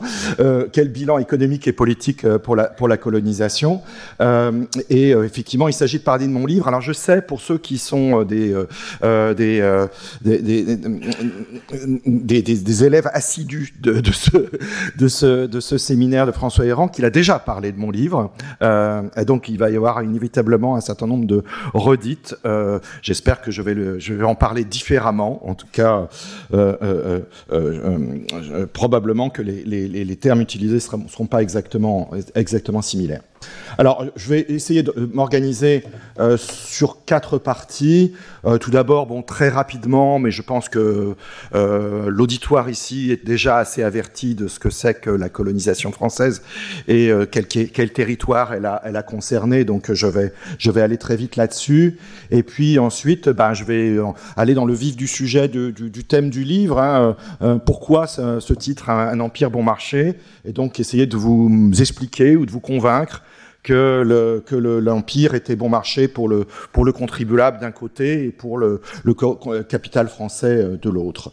Euh, J'en viendrai à euh, alors pour comprendre aussi pourquoi ce, cet empire pouvait être bon marché, il faut comprendre le fonctionnement des États coloniaux spécifiquement euh, et euh, le fait qu'ils euh, prélevaient une ressource fiscale importante et qu'ils étaient aussi les principaux responsables de des politiques de développement ou des, politiques de mise en valeur, comme on, disait avant avant 1945 plutôt que plutôt que développement. Euh, je parlerai un tout petit peu de la période de décolonisation, euh, mais j'aurai pas forcément beaucoup le temps. Alors, juste un rappel, hein, quand on parle de la colonisation française, en général, il y a deux colonisations françaises, et ce dont je vais vous parler, c'est la seconde colonisation française. Là, euh, Catherine vient de vous parler un petit peu des décoloniaux euh, et de l'origine euh, latino-américaine du, du, mouvement. D'une certaine façon, cette source, et notamment la source aussi de critique du racisme, elle est plutôt peut-être dans la première, le premier type de colonisation hein, euh, mercantiliste et esclavagiste qui a concerné pour la France les Antilles, euh, la Réunion, etc. Et puis, mais aussi évidemment l'Amérique latine pour ce qui concerne le Portugal ou, ou l'Espagne. Alors moi, je vais vous parler surtout du second empire colonial, euh, qui commence grosso modo en 1830 à partir de la conquête d'Alger, et surtout après 1870. C'est important parce que c'est très important pour voir la différence entre ces deux formes de colonialisme. C'est que le second colonialisme français, c'est un colonialisme d'une France qui a déjà passé la Révolution française, d'une part, donc qui n'est plus un État monarchique, et d'autre part, qui est un État industriel. Hein. Et d'ailleurs, en fait, la possibilité même de conquérir de, de, un si vaste territoire qui va faire 20 fois la, la superficie de la France, euh, donc euh, additionné après l'Algérie, ensuite la Tunisie, etc., etc., euh, elle va être permise par les technologies militaires euh, euh, bien supérieures, permises par la révolution industrielle, hein, et par les canonnières, les bateaux à vapeur, le, fusil mitrailleur, etc., etc. Donc c'est important, et donc le colonialisme dont on parle, c'est un colonialisme qui n'est plus mercantiliste et esclavagiste, qui à cause de ça, qui s'intitule presque libéral, puisqu'il renie d'une certaine façon l'esclave, le, le, colonialisme esclavagiste d'avant, et euh, qu'il se part, en tout cas, ou qu'il se justifie par une mission civilisatrice. Donc, s'il y a racisme désormais, c'est plutôt un racisme civilisationnel, puisqu'on considère que la civilisation française est supérieure aux civilisations euh, non, enfin, qui, qui, vont être, qui vont être conquises ou colonisées, euh, et que la, la, la, mission civilisatrice va consister à apporter les bienfaits de l'ouverture au commerce, de la science euh, euh, française et du bon gouvernement démocratique de la troisième de la troisième République. Je réfère évidemment donc cette, cette ce colonialisme industriel est à la fois libéral parce qu'il est soutenu par des penseurs libéraux, mais il est aussi industrialiste parce qu'il est soutenu par un courant un peu spécifique à la France qui s'appelle les, Saint-Simoniens. Euh, je, je, n'élabore pas plus là-dessus. Alors euh, je crois que euh, François Héran vous a déjà un peu parlé, bon, vous a déjà montré un peu enfin décrit un peu ce second empire colonial. Donc voilà, donc les cartes, voilà, il y a effectivement une partie Afrique du Nord ou Maghreb, une partie, une partie Afrique subsaharienne ou au sud du Sahara, disons, et puis et puis et puis l'Indochine française qui comprend les trois pays actuels de, du Vietnam, du Cambodge et du Laos. Ça, c'est la carte des indépendances. Et effectivement, je crois que François vous a déjà rappelé que euh, le gradient démographique entre la France et ses euh, colonies était de 45 millions contre 38 millions en 1870 pour les futures colonies d'une certaine façon, mais qu'aujourd'hui euh, les colonies font 450 millions d'habitants et 68 millions. Alors comme dans un, séminaire qui est quand même centré autour du, du thème des migrations, il est évident que ce gradient démographique euh, compte hein, d'une certaine façon. Alors, je, voudrais rappeler, dire, une chose sur la comparaison avec l'Empire britannique, parce que d'ailleurs c'est peut-être quelque chose qui n'est pas totalement dans mon livre, parce que c'est quelque chose sur, lequel je suis en train de travailler à l'heure d'aujourd'hui. Euh, euh, c'est la comparaison avec l'Empire britannique. Euh, L'Empire britannique colonial, donc le second empire colonial britannique, mais qui est plus en continuité avec le premier d'un certain point de vue, parce que l'Inde fait la continuité dans le cas, dans le cas britannique. Il est sept fois plus peuplé que l'empire français. Hein, le, que, donc à, la même époque, hein, il est sept fois plus peuplé. L'Inde suffit à faire cette différence démographique, hein, de cette façon. Mais c'est pas que l'Inde. Et d'autre part, l'empire britannique, la, la Grande-Bretagne, euh, à l'époque de la colonisation, à la fin du 19e siècle, est très clairement la puissance industrielle dominante et, euh, disons, la France n'est qu'un bon second, hein, euh, un bon second dans, la, puissance industrielle et militaire. Et donc, euh, la Grande-Bretagne va occuper des nœuds stratégiques et commerciaux beaucoup plus rentables, beaucoup plus profitables que tout ce que pourra avoir la France, en particulier Hong Kong, Singapour, la Birmanie, la Malaisie, alors que la France est responsable du canal de Suez, la Grande-Bretagne va finir par s'attribuer euh, l'Égypte et donc le contrôle du canal de Suez. Euh, et, et, même en Afrique subsaharienne ou en Afrique au sud du Sahara. Je m'aperçois que maintenant, il faut dire ça après avoir entendu Catherine Coquery. L'Afrique subsaharienne britannique est plus peuplée et plus riche en ressources hein, que, que l'Afrique subsaharienne conquise par la France. Et puis, dans le cas britannique, on a les dominions qui sont l'Australie, le Canada la Nouvelle-Zélande. On n'a pas vraiment l'équivalent dans le cas français.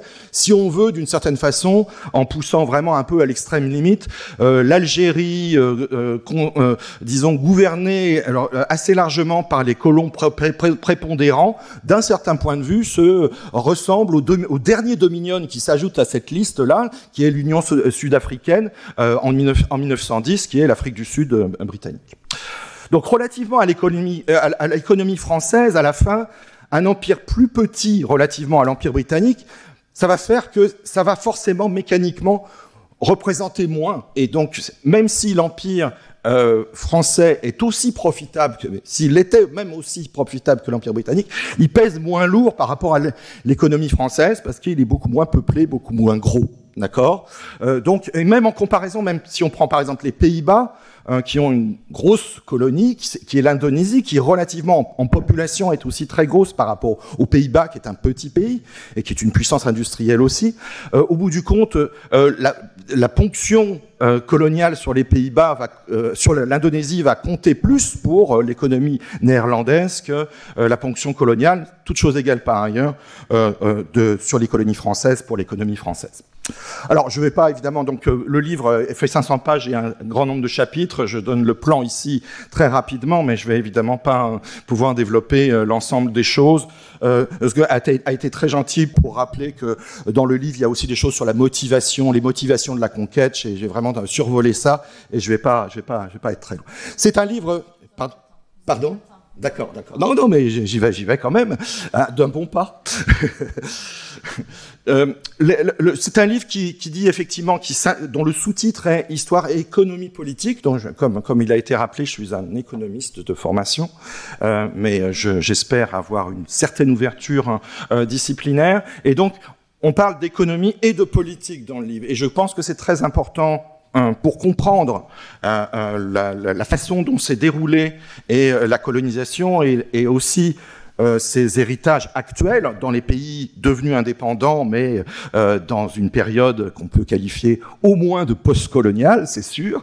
Euh, c'est très important d'avoir d'avoir en tête un modèle, disons, d'interaction, d'interaction à la fois économique et politique. Donc là, j'ai donné un schéma que j'utilise dans le livre. Je suis pas sûr d'être extrêmement euh, euh, euh, fan de ce type de schéma, mais, mais, mais en tout cas, ça, ça, ça permet d'illustrer un petit peu un propos et, et, disons de, de, schématiser un propos, un propos plus littéraire.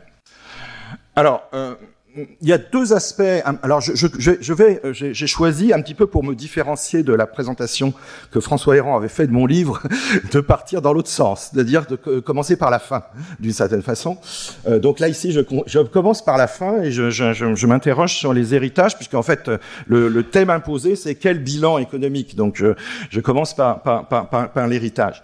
Euh, donc, j'ai deux héritages. Enfin, évidemment, il y a de nombreux héritages, hein, comme l'a rappelé Catherine, et donc dans, aussi dans cette littérature postcoloniale, on trouve aussi, on cherche aussi à, euh, toutes les toutes les traces hein, euh, du, du, lait colonial. Et évidemment, euh, ce, les deux sur lesquels je vais insister n'épuisent pas le sujet, hein, tout à fait. Mais c'est celles qui me sont apparues par mes travaux euh, les, assez saillantes et assez euh, importantes à rappeler d'un certain point de vue. Alors, il y, en a une qui est quand même assez euh, euh assez euh, bien connue et qui est qui est la première, qui est, et qui est, est précisément l'objet de critiques de d'une littérature postcoloniale et décoloniale dont je ne me dont je ne me désolidarise pas nécessairement et qui et qui qui porte sur les connexions entre l'ex-métropole et, et ses ex-colonies, des connexions économiques économiques, hein, en termes d'aide d'un côté, en termes de commerce, en termes d'investissement. Hein, Vincent Bolloré et,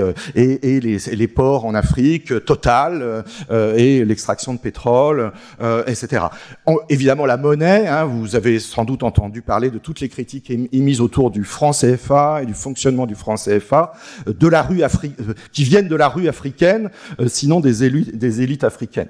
Et puis il y a des connexions euh, politiques, hein, durables également, vous avez aussi entendu parler de ce qu'on appelle la France-Afrique, hein, euh, de l'héritage de Jacques, de, Jacques, de Jacques Focard, et puis, euh, et puis euh, du maintien, disons, d'influence, d'ingérence et d'intervention militaire, même récente, évidemment, à travers les forces servales, enfin les opérations servales, les opérations Barkhane, et actuellement le retrait un petit peu forcé des, des, des, troupes françaises basées au Mali, au Burkina Faso ou, ou au Niger. Et puis, bien entendu, une autre, une connexion fondamentale et qui a plutôt émergé évidemment après la fin de la période coloniale, c'est-à-dire dans les années 60. Hein, il y avait déjà des immigrés algériens, mais là je vais rien vous apprendre si vous avez suivi les, cours de François. Euh, mais, euh, mais bien sûr, les migrations sont probablement euh, peut-être au premier rang des connexions postcoloniales qui perdurent entre, entre la France et ses anciennes colonies. Alors, et, le deuxième, deuxième élément d'héritage, qui est peut-être moins souvent hein, considéré, c'est pour les, les économies et les sociétés anciennement colonisées, un héritage sur la structure des États. Bien entendu, les États coloniaux ou les administrations coloniales à l'époque coloniale étaient évidemment autoritaires. Hein, je crois qu'il n'y a pas, pas forcément besoin d'argumenter beaucoup là-dessus. Elles étaient aussi, elles, administraient des sociétés qui étaient nécessairement énormément inégalitaires, ne serait-ce que dans la dimension raciale, ne serait-ce que dans la euh, dimension, euh, disons, propre à la colonisation, euh, de, de, différence entre les colons ou les expatriés français ou européens et les populations colonisées. Donc des États autoritaires et inégalitaires, et d'une certaine façon, les élites nationalistes, dans bien des cas, les élites nationalistes qui ont pris le pouvoir à l'indépendance, ont eu du mal, parfois n'ont pas voulu, parfois ont essayé et n'ont pas pu ou n'ont pas réussi à complètement euh, euh, euh, remettre en cause ces caractéristiques autoritaires et inégalitaires. très rapidement, on a basculé dans des, régimes à parti unique, etc., etc. Alors bon, je n'ai pas le temps de développer, mais il y a une forme de, de aussi dans l'héritage colonial, une forme de reproduction de caractéristiques d'États coloniaux, même dans des États indépendants dépendants, euh, ce qui est un peu malheureux. Reproduction qui s'appuie aussi sur la reproduction de caractéristiques économiques, hein, euh, de dépendance aux, exportations de matières premières, euh, et qui, tout ça, engendrant, à l'heure d'aujourd'hui, des déceptions du développement, un incivisme fiscal, des fuites de capitaux dans, dans les pays concernés.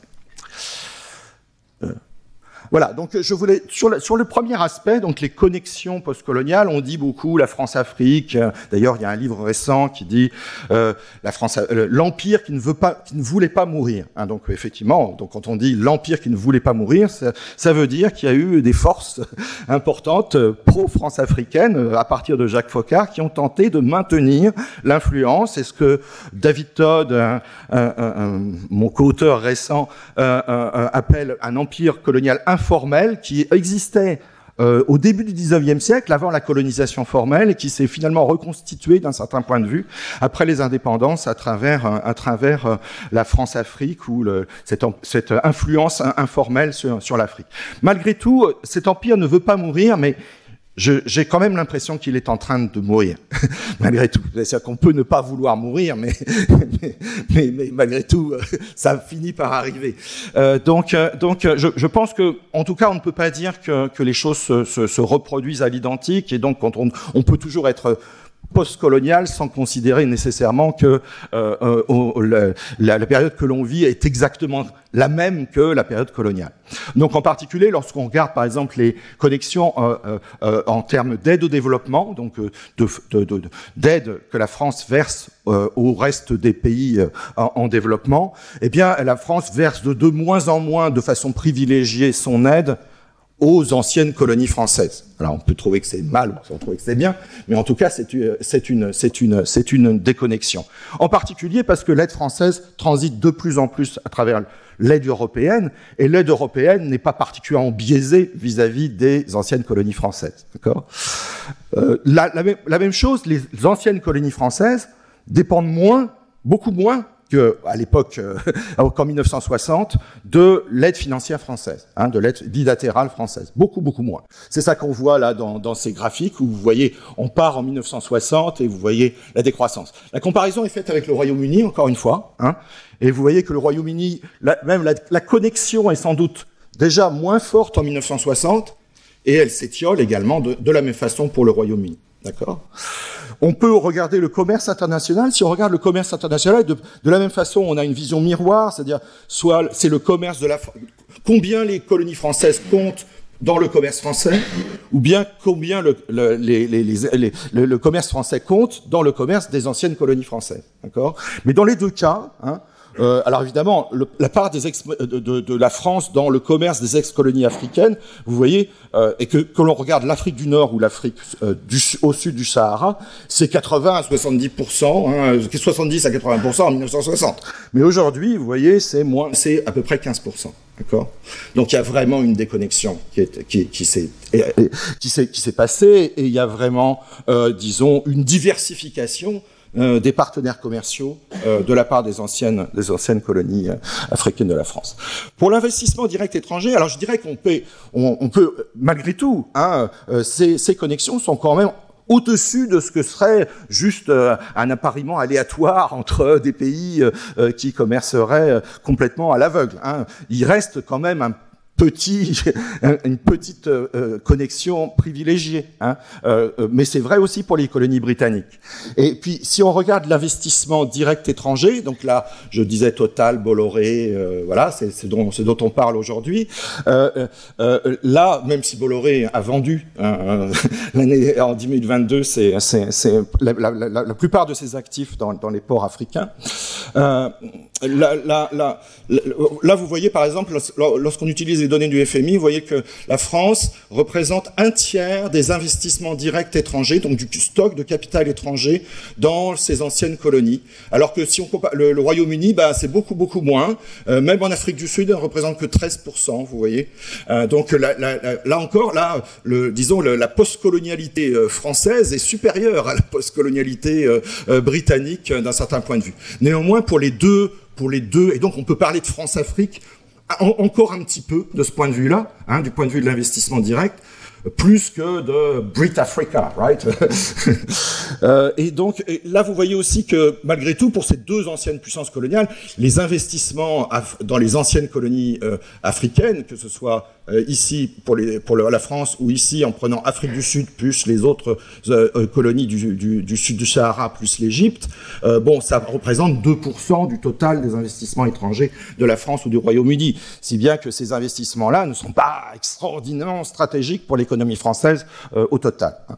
Alors, si on regarde par contre l'immigration, donc comme vous le savez, hein, évidemment, la moitié à peu près hein, de, de l'immigration présente en France est issue de leur de, l'ancienne empire colonial.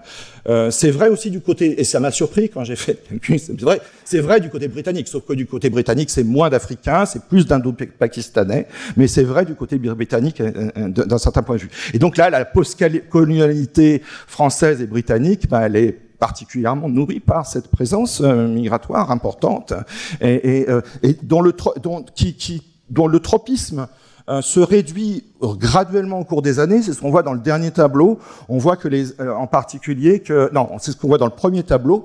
On voit en, particulier que ici que euh, les, en, en 2000, 65% des migrants provenant de, de, des anciennes colonies françaises allaient en France, donc les deux tiers hein, à peu près, se rendaient en France par rapport aux autres, plutôt que dans les autres pays riches. Alors, je parle que de l'immigration vers les pays riches ici. Hein. Euh, et, euh, en 2010, on est à 56. Donc, vous voyez que ça se, le tropisme, d'un certain point de vue, se réduit. Euh, ça reste à peu près le même, un tiers, un tiers dans le cas du Royaume-Uni, mais on est beaucoup plus bas en termes d'orientation privilégiée. Il faut dire que les euh, immigrants des anciennes colonies britanniques bah, ont, ont d'autres choix euh, de pays. S'ils parlent anglais, ils ont d'autres choix de pays anglophones, plus, plus, plus gros encore que le, Royaume-Uni. Alors c'est sûr que les migrants francophones peuvent aller en Belgique, mais, mais, mais, mais, mais par contre, les, les migrants anglophones peuvent aller au, Canada et, et anglophones et, et aux États-Unis. C'est qu'ils font. Alors, j'en viens sur, sur, sur, le, sur, sur l'Empire bon marché et sur le, le, le, thème du livre. Alors, l'Empire bon marché, essentiellement, il est bon marché parce que euh, on, on, je, nous essayons de montrer, je dis pas nous de majesté, c'est un travail d'équipe, donc euh, même si le livre est signé de moi seul, euh, les, nos, nos, les calculs que nous avons faits et qui nous, avons, qui nous ont pris beaucoup de temps à établir, euh, nous montrent que l'Empire, sur l'ensemble de son existence, donc je parle de, du second, Empire colonial, donc entre 1830 et 1962, la fin de la guerre d'Algérie et les accords d'Évian, euh, a très peu coûté aux contribuables métropolitains, du moins jusqu'aux guerres d'indépendance. Je vais vous montrer l'évidence, euh, les, les, preuves de ça. Et euh, cette, donc, d'un côté, il a peu coûté aux contribuables métropolitains, et d'un certain point de vue, on peut dire s'il a peu coûté, il a peu coûté aux contribuables métropolitains parce qu'il a suffisamment coûté aux contribuables colonisés, hein, d'un autre côté. Hein. Euh, C'est-à-dire qu'on a des États coloniaux, donc des administrations coloniales, qui sont forts militairement. J'ai déjà rappelé euh, l'avantage militaire technologique donné par la révolution industrielle, mais à cause du fait qu'ils sont forts militairement, parce qu'il s'agit d'États militaro-policiers hein, tout de même, euh, ils sont forts fiscalement aussi. C'est-à-dire qu'ils arrivent à prélever une ressource fiscale tout à fait non négligeable à travers toute une série d'instruments sur lesquels j'ai pas temps de détailler, mais euh, en particulier en Afrique au sud du Sahara, la capitation, particulièrement impopulaire car particulièrement régressive, hein, particulièrement injuste. Euh, et euh, donc, cette, donc l'empire est bon marché pour le contribuable métropolitain parce que l'empire est un peu cher à payer d'un côté pour euh, les populations euh, colonisées pressurées fiscalement. Et donc, à, la fin, cette combinaison des deux, ça fait que la métropole, parce que parce que c'est bon marché, hors des périodes de crise, donc hors des périodes de, de, de évidemment des guerres d'indépendance et au tout début de les conquêtes où les conquêtes ont des allées et euh, les troupes françaises ont parfois des, quelques problèmes avec, les, avec les, les, les, la résistance des colonisés, la métropole va peu entendre parler des colonies en définitive, et donc on va se focaliser sur d'autres problèmes, hein, d'une certaine façon, que, que de, de, de, de, la société ou de l'économie française, en dehors des, des, moments critiques. Le deuxième aspect de l'Empire bon marché, c'est que, euh, et là d'une certaine façon c'est une forme de contradiction d'un livre euh, de Jacques Marseille, euh, Empire euh, colonial et capitalisme français, qui tient d'une certaine façon la thèse que l'empire a été un, fardeau financier à partir au moins de l'entre-deux-guerres pour pour l'économie française, ce que je considère être erroné, et d'autre part qu'il a était euh, l'objet d'un désamour. Hein, le sous-titre du du, euh, du, du, livre de Jacques Marseille, c'est euh, Histoire d'un divorce. Donc, euh, s'il a un divorce, c'est qu'à un moment on s'est marié, peut-être peut-être d'amour, je ne sais pas, mais en tout cas on s'est marié et, et, et, on a choisi de divorcer. Je crois pas qu'on puisse dire ça. Je crois que la capitale n'a pas ruisselé, certes, vers les colonies, mais les a pas boudées non plus. Et si on regarde les flux de capitaux jusqu'à la date des indépendances, par, exemple, à partir des années, de, la fin des années 40, donc début des années 50, les flux de capitaux redeviennent très, très, très positifs, et, euh, donc il n'y a aucune raison de penser que euh, et, beaucoup de travaux, comme les travaux de Catherine Oder en particulier, montrent que beaucoup d'entrepreneurs français croient encore très largement hein, aux colonies. Donc, euh, le capital n'a. Alors, ce qu'il faut voir, c'est qu'au début de la colonisation, évidemment, personne ne sait, personne n'a aucune idée que ce soit des politiciens, les capitalistes, ou personne n'a aucune idée sur ce que vont, vont pouvoir apporter les colonies. Hein. Euh, donc, euh, en fait, et ça, personne n'a aucune idée en France, mais personne n'a en fait euh, aucune idée non plus en, en Grande-Bretagne. Et donc, en fait, ce qui va, les conquêtes, et donc j'ai rappelé que les conquêtes euh, britanniques avaient été plus plus importantes, mais c'est vraiment des conquêtes préemptives. Hein. C'est un mot de, aussi d'un grand historien euh, de l'Afrique américain qui s'appelle Frederick Cooper, qui, qui, qui, insiste sur ce sur ce, ce ce mot de préemptif. Quoi. Les conquêtes ont été préemptives. Il s'agissait de s'attribuer des territoires, et d'ailleurs Jules Ferry l'exprime très bien à la Chambre. Il dit, mais si vous pouvez avoir les mains propres, si vous voulez, etc., mais si on va pas en, si on va pas en Tunisie, si on va pas euh, en, Côte d'Ivoire, eh ben, euh, faudra pas vous étonner, eh bien, ce seront les Allemands qui seront à Madagascar, les Italiens en Tunisie, etc. Donc c'est le jeu d'économie politique européenne qui a poussé tout le monde à se jeter sur des territoires sur lesquels on ne savait pas grand-chose en réalité au début. Sur, et donc, en fait, le patronat français est aussi un peu hésitant parce qu'on ne connaît pas. Voilà. Et donc c'est bien l'investissement public, donc c'est la décision publique aussi, qui va débloquer progressivement les opportunités de profit. Et donc l'investissement public va toujours tirer l'investissement privé. C'est l'investissement public qui va financer pour l'essentiel les constructions de chemins de fer, même si en Algérie ce sont des sociétés privées. En Indochine, le Transindochinois est, dès le départ public, par exemple, est construit avec euh, les, impôts prélevés sur la population indochinoise. Hein. Donc, donc, euh, donc, euh, l'investissement public va vraiment débloquer, va construire des ports, les, les, les, les, voies de fer, les routes, et va débloquer les opportunités commerciales dont veut se saisir ensuite les capitalistes les, ou les, les patrons français. Alors il y a on peut, faire, si on fait qualitativement la liste, on peut, être on peut se convaincre que l'Empire a été un échec commercial total, et puis on peut se convaincre exactement du contraire, parce qu'on va euh, rencontrer des très belles réussites. D'un côté, euh, le Sieur, hein, par exemple, qui a euh, la plus grosse part du marché des huiles en France, hein, est quand même s'est reposé largement sur le, raffinage de l'huile d'arachide pour les, des arachides collectés, enfin récoltés par les petits paysans sénégalais et la confrérie mouride euh, au, Sénégal. Euh, on, peut, euh, on, peut inversement trouver des échecs retentissants. Catherine a commencé ses travaux sur l'échec des compagnies concessionnaires au Congo, dans, le, dans, le domaine notamment du caoutchouc, un petit peu de l'ivoire aussi. les compagnies, en, revanche, les compagnies cultivant le caoutchouc en Indochine ont été très très ont eu beaucoup de réussite alors que celles de celles de, du, Congo ont été euh, beaucoup en échec. Donc voilà, donc au bout du compte, au bout du compte, si on fait le compte parce que du coup comme il y a des réussites et des échecs, euh, comment ça se combine hein, combien combien ça fait au total euh, le poids total, total des actifs coloniaux dans la richesse française est resté limité hein. On, les actifs coloniaux, c'est-à-dire les actions et les titres d'emprunt donc les actions qu'on possédait, que les, les, les, Français possédaient dans les sociétés opérant aux colonies, les titres d'emprunt qu'ils avaient, c'est-à-dire les emprunts émis par les administrations coloniales pour financer leur budget, et donc les Français aussi achetaient ces bons, euh, et puis le même si on compte le capital des colons installés en Algérie, en Tunisie, au Maroc en particulier, euh, tout ça représente selon les périodes, entre 2 et 10 de la richesse mobilière euh, euh, française. Richesse mobilière, ça veut dire hors terre et logement. Hein. Euh, donc évidemment, si j'incluais en plus les terres et les logements en France, ça ferait encore moins hein, que 2 à 10 hein. Mais donc, c'est quand même pas beaucoup dans la richesse mobilière. Donc, on peut pas dire que euh, l'empire colonial a été, euh, disons, la source principale de l'enrichissement euh, de, de, la France. Et puis, mais d'un autre côté, pendant les années où la France s'est appauvrie, en 1920 et jusqu'à le milieu des années 50, où la France est encore en reconstruction, eh bien, le commerce colonial, et ça, ça a été montré par Jacques par Jacques Marseille, hein, euh, donc il faut lui rendre ce crédit. Euh, le commerce colonial, mais également donc cette richesse euh, coloniale, alors que on perd les emprunts russes, alors que tout, toutes les, actifs investis ailleurs que dans les colonies, dans l'Empire ottoman ou dans le disparaissent. Cet empire colonial a constitué une base de repli non négligeable quand la France était particulièrement pauvre, appauvrie par la Première Guerre mondiale et la Seconde.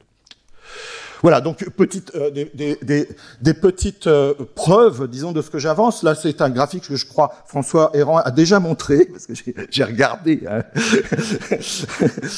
donc, euh, donc, je sais ce qu'il a déjà montré. et, donc vous voyez effectivement dans ce graphique, donc il court entre 1830 et 1960. Donc, évidemment, la composition de l'empire varie, hein, puisqu'en 1830 il n'y a que l'Algérie, et puis en 1880 on ajoute la Tunisie, etc., etc.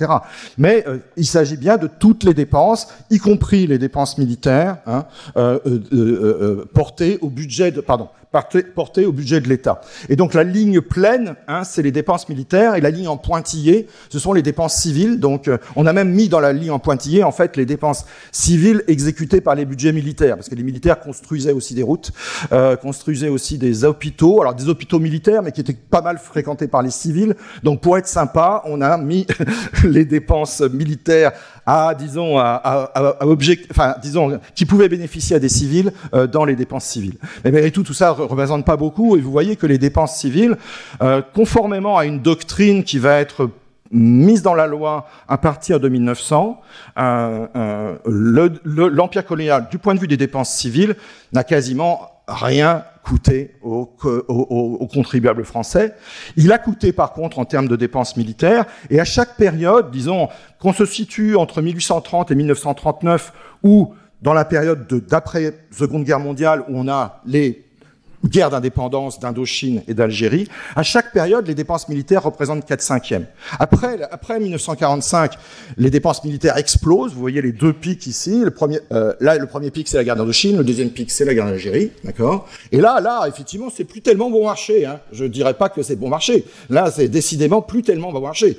Euh, C'est-à-dire que ça finit par représenter 3,5. Et d'ailleurs, De Gaulle commence à penser que, effectivement, ça commence à coûter un peu, un peu trop cher. Et, euh, euh et donc, là, on atteint effectivement ces pics, mais vous voyez que les dépenses civiles aussi euh, euh, euh, augmentent. Donc du coup, on reste dans cette proportion de 4 cinquièmes à 5 cinquième. Ces dépenses civiles augmentent pour gagner les cœurs, donc on déroge avec l'objectif d'autofinancement et on passe dans un, je vais encore utiliser un, terme de Frédéric Cooper, on passe, on passe dans un colonialisme développementaliste, hein, comme on dit, hein, qui reste modique en termes de coûts pour le contribuable, mais qui est néanmoins plus coûteux que zéro, hein, un peu plus coûteux que zéro. Il y a d'ailleurs un mouvement à cette époque-là, dit le mouvement cartiériste, qui s'oppose à ces dépenses. Si on calcule, si on essaie de calculer euh, euh, euh, avec les critères d'aujourd'hui, donc aujourd'hui, les, Nations Unies ont fixé un objectif, définissent ce qui rentre légitimement dans l'aide au développement, hein, dans, dans l'aide des pays riches aux pays en, développement, et, et, et, et, ont fixé un objectif qui est de 0,7% du PIB. Hein. donc la France devrait, si elle suivait l'objectif des Nations Unies, ou même de l'OCDE, devrait débourser 0,7% de son PIB en, aide au développement. Ah, actuellement, on est à 0,55, donc on n'est pas encore à 0,7. Euh, et en fait, il n'y a que les pays scandinaves qui sont à 0,7 hein, à l'heure d'aujourd'hui. Euh, alors, moi, on a essayé de calculer, nos données nous permettent de calculer quel aurait été euh, si on avait calculé à l'époque, selon les mêmes critères que les Nations Unies, l'aide au développement versée par la France aux, à ses colonies, Hein, donc, euh, donc, en posant la question est-ce que la colonisation c'était de l'aide au développement, on atteint 0,40% au mieux. Au mieux, j'ai pas le temps de développer parce que je ne pourrais prendre de temps, mais on attend 0,40% au mieux, d'accord? Donc la réponse à la question, c'est que non, la colonisation, c'était pas une super aide au développement. Alors, les calculs, alors là, c'est un peu technique, mais disons que c'est un peu dans le débat avec Jacques Marseille. Hein. Donc, dans le débat avec Jacques Marseille porte sur euh, Jacques Marseille a tiré une, grande partie de ses les conclusions de son livre de l'examen des balances commerciales et du déficit des balances commerciales, du fait que les, colonies importaient plus euh, notamment de la métropole, mais pas uniquement, importaient plus qu'elles n'exportaient euh, vers la, la, France ou le reste du monde. Et donc, à cause de ce déficit, il en a déduit, il a déduit de ce déficit que devait correspondre à ce déficit, parce qu'une balance des paiements doit être équilibrée in fine, euh, euh, que devait correspondre à ce déficit des flux de capitaux publics et privés très importants et dans le contexte colonial qui devaient provenir de la métropole. D'accord? Sauf que Jacques Marseille fait une petite erreur assez significative euh, euh, à ce moment-là, euh, c'est qu'il omet précisément les dépenses militaires dans les colonies, donc, dont vous avez vu qu'elles étaient largement plus importantes que les dépenses civiles, même si elles n'étaient pas euh, extrêmement coûteuses pour la métropole, elles comptent néanmoins pour les colonies, parce que les colonies, elles sont beaucoup plus petites que la métropole. Donc même des miettes pour la métropole peuvent compter pas mal pour, pour euh, les colonies. Et donc, en fait, ça, cette dépense militaire effectuée dans les colonies rentre dans la balance des paiements. Et cette, ces dépenses militaires omises par Jacques Marseille suffisent à rééquilibrer la balance, le déficit de la balance commerciale et à transformer une balance euh, commerciale déficitaire en une balance dite courante, excédentaire, si bien qu'à la fin, on n'a pas besoin de flux de capitaux positifs de la France vers les colonies pour rééquilibrer. Et au contraire, à la fin du fin, on a plutôt des retours de capitaux qui dominent sur l'ensemble de la période, donc des flux de capitaux qui vont plutôt des colonies vers le reste du monde et, et, en particulier la France. Pas forcément la France, hein. il y a certains capitaux qui vont en Suisse, il hein, n'y a pas de problème. mais, euh, mais, mais disons, c'est plutôt les retours de capitaux euh, qui dominent et donc c'est une contradiction de Jacques Marseille. Alors encore une fois, euh, ces flux de capitaux qui sont des retours, par exemple, d'épargne, hein, donc qui permettent, par exemple, à des expatriés, des fonctionnaires expatriés bien payés, de s'acheter une villa sur la côte d'Azur, etc., etc. ces, ces retours de capitaux, ils représentent pas grand, pas énorme dans le PIB français, hein, 0,30% du PIB de la France, mais euh, en moyenne, le PIB des colonies, c'est-à-dire le revenu des colonies, hein, c'est 10 fois moins. Hein. Donc 0,30% euh, reçu par la France, c'est quand même 2,7% ponctionné annuellement sur les colonies. Donc il y a les Britanniques ou les, auteurs anglo-saxons ont un terme qui s'appelle capital drain, right? capital drain. Et donc là, d'une certaine façon, la mesure de ce drainage de capitaux, de ce ponction de capitaux, elle est, là, c'est 3% du revenu, du revenu des colonies. Et de ce point de vue-là, c'est comparable à ce qu'on obtient pour les colonies britanniques comme l'Inde ou pour les colonies, et, c'est moindre euh, euh, que ce qu'on obtient pour euh, l'Indonésie néerlandaise. Alors, retour de capitaux, j'ai dit le capital français est resté assez confiant avec les colonies jusqu'au dernier moment, mais par contre, autour des indépendances, très clairement, on a des très très forts retours de capitaux. Hein. Donc, évidemment, les colons algériens pieds noirs ne sont pas revenus avec les terres qu'ils s'étaient attribuées, parce que ça, les terres, c'est difficile de revenir avec elles dans les bagages, mais ils sont revenus quand même avec un certain nombre d'actifs qu'ils ont pu euh, monétiser. Hein. Euh, voilà.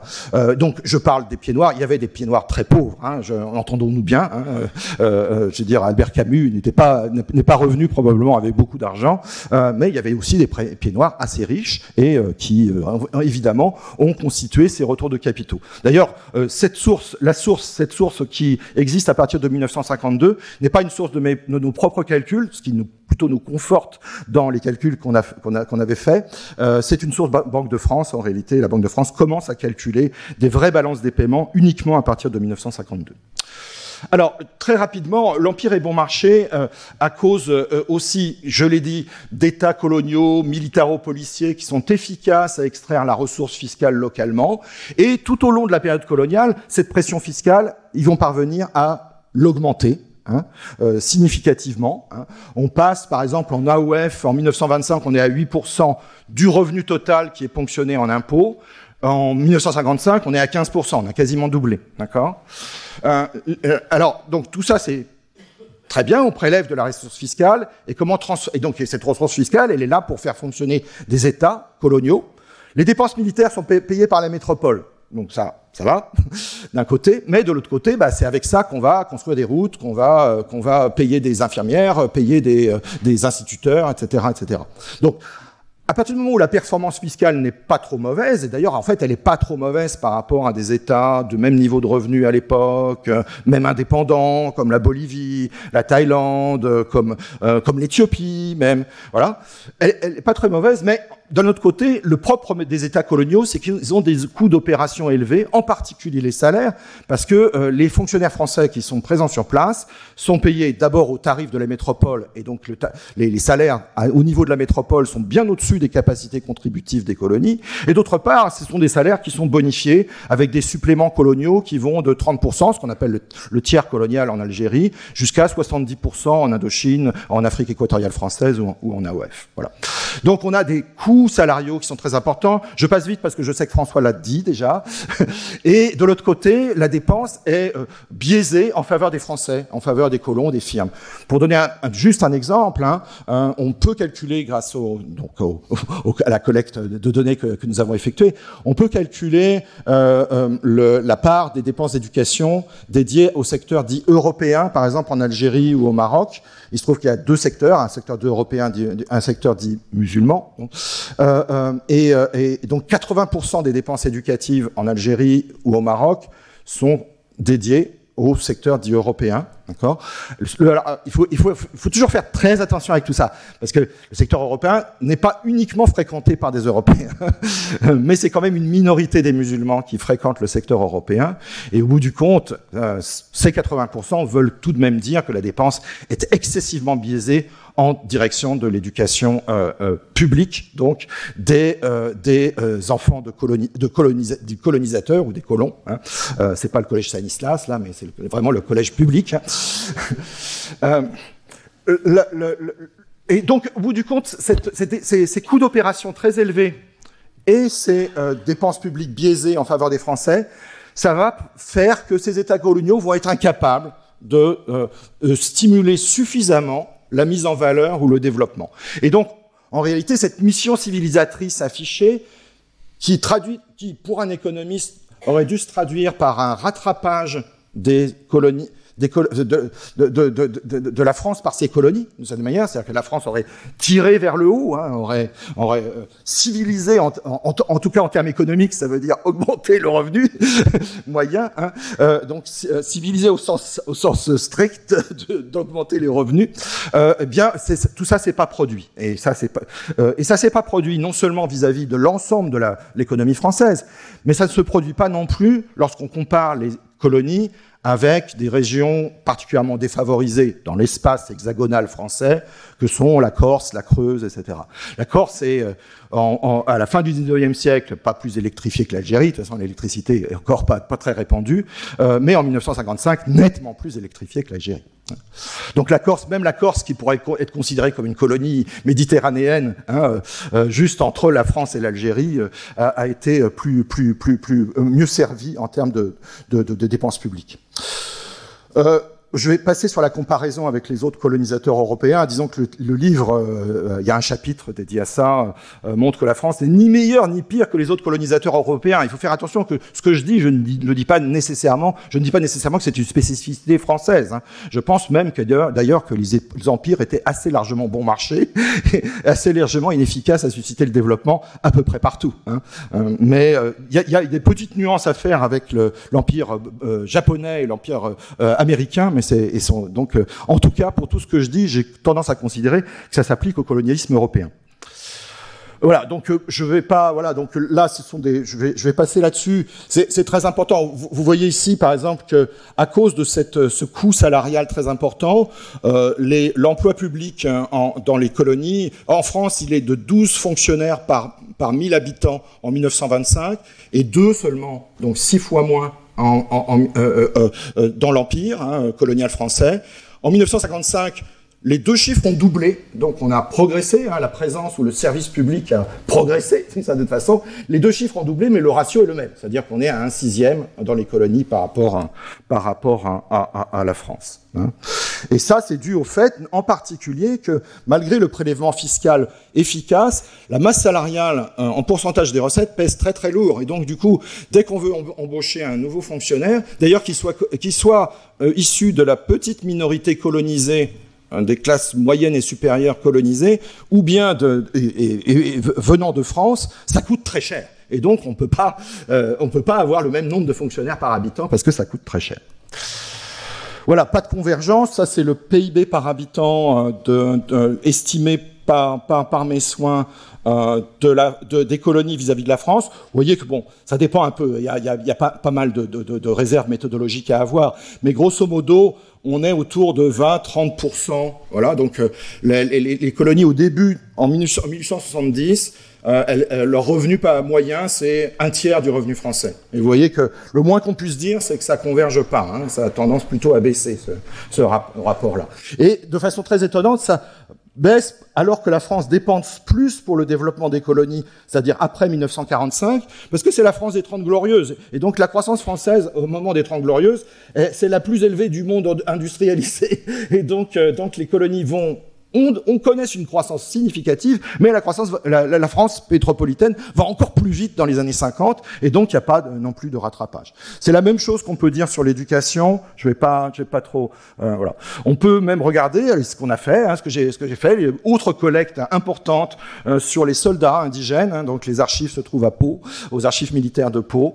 Euh, c'est la taille des conscrits, et, et, et, donc, et donc on voit, alors que, disons, entre 1870 euh, non, entre euh, euh, les, cohortes nées en 1880 et donc recrutées, conscrites dans l'armée à 20 ans en 1900 et les cohortes donc recrutées en 1960 et donc qui ont ayant 20 ans qui sont nées en 1940, d'accord On voit que dans l'ensemble des colonies, le moins qu'on puisse dire c'est que la taille moyenne de ces conscrits ne progresse pas beaucoup. Elle oscille énormément, mais elle progresse, progresse pas beaucoup, d'accord? Euh, Alors qu'en France, Hein, si on fait la même chose, la taille des conscrits français, euh, donc pas les soldats, pas les tirailleurs sénégalais, mais les tirailleurs euh, métropolitains, si on peut dire, bah, entre 1900 et 1960, 5 cm de plus. L'effort éducatif est aussi à la traîne. Vous avez ici, par exemple, là, ça vient de données de recensement rétrospectives où les gens vous disent dans les pays, ben, est-ce que j'ai été dans le secondaire, etc. Vous voyez que pour les, pour les générations qui sont nées en 1930, là, ici, hein, euh, et qui vont euh, plus ou moins, euh, 1920 ou 1930, qui vont être les, les, les, élites nationalistes qui vont être aux commandes hein, des pays devenus indépendants, euh, ben, euh, le manque de cadres hein, qui, qui ont au moins, sont au moins passés par le système scolaire secondaire, le manque de cadres va être criant à cause du sous-investissement éducatif de la, de la colonisation. On a le même constat ici en Indochine, même si en Indochine ici, les chiffres, donc c'est la scolarisation primaire, donc c'est plus le secondaire. On a le même, le même constat, même si en Indochine, il y avait un système parallèle. Il y avait un système euh, d'école municipale euh, euh, euh, vietnamienne en particulier, d'ailleurs en Indochine au Vietnam plus particulièrement, euh, qui n'était pas du tout coloniale, hein, qui précédait euh, l'intervention française et qui vont faire qu'à l'indépendance, on aura beaucoup beaucoup plus de gens alphabétisés, même de, dans le vietnamien écrit en, alphabet latin, qu'on en a en Afrique du Nord ou en Afrique subsaharienne. voilà, je termine simplement sur sur un sur, la, la, partie décolonisation, en réalité, dans mon livre, il y a aussi, on va plus loin que la décolonisation, on va jusqu'à aujourd'hui, mais c'est euh, simplement le dernier chapitre, et, j'espère peut-être écrire un deuxième livre pour, euh, le développer.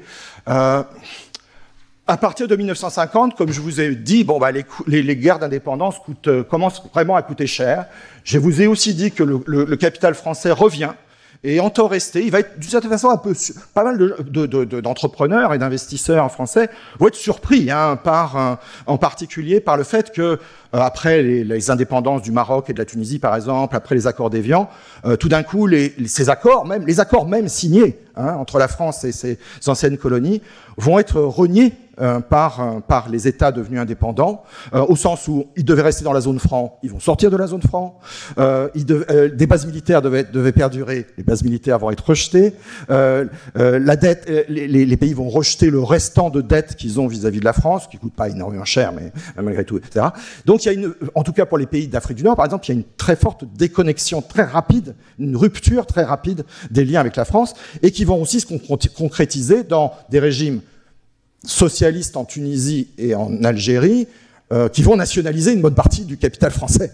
Et euh, donc là, il va y avoir une surprise, hein, d'une certaine façon. Là, on avait déjà vu que, euh, euh évidemment, euh, dans les accords d'Évian, il est déjà, il est négocié un accès privilégié des compagnies pétrolières françaises au pétrole du Sahara, mais en 1971, Boumediene va tout nationaliser. Donc, donc, donc, on a malgré tout, et il y a, y a malgré tout, il y a eu des effets de surprise, parce qu'on, en partie, donc même au Maroc, dans les années 70, on va avoir une politique de marocanisation capital, qui va forcer euh, les entrepreneurs, et notamment les entrepreneurs français présents là, à avoir dans leur capital au moins la moitié d'actionnaires qui sont marocains. Et donc, euh, bah, si c'était pas le cas, il va falloir vendre à bas prix les actions, parce que tout d'un coup, il faut les vendre très vite. Et donc, il va falloir vendre à bas prix des actions qui vont énormément profiter à la bourgeoisie marocaine. Là, donc, vous voyez que le Maroc, je, je l'ai pas inclus dans la liste des pays socialistes, hein, loin de là.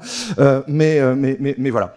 Donc, donc, euh, en tout cas, pour revenir sur la période de décolonisation, euh, les demandes d'égalité dans la période de 1940, euh, après 1945, il y a une montée du, mouvement syndical euh, dans les dans les colonies françaises comme britanniques, confère Frédéric Cooper encore, euh, et les demandes d'égalité montent tellement on a, que c'est à l'époque que la France construit sa sécurité sociale, et les colonisés disent, bah, si on est français ou si on est, fait partie de l'Empire français, pourquoi on n'aurait pas les allocations familiales, les prestations sociales, etc.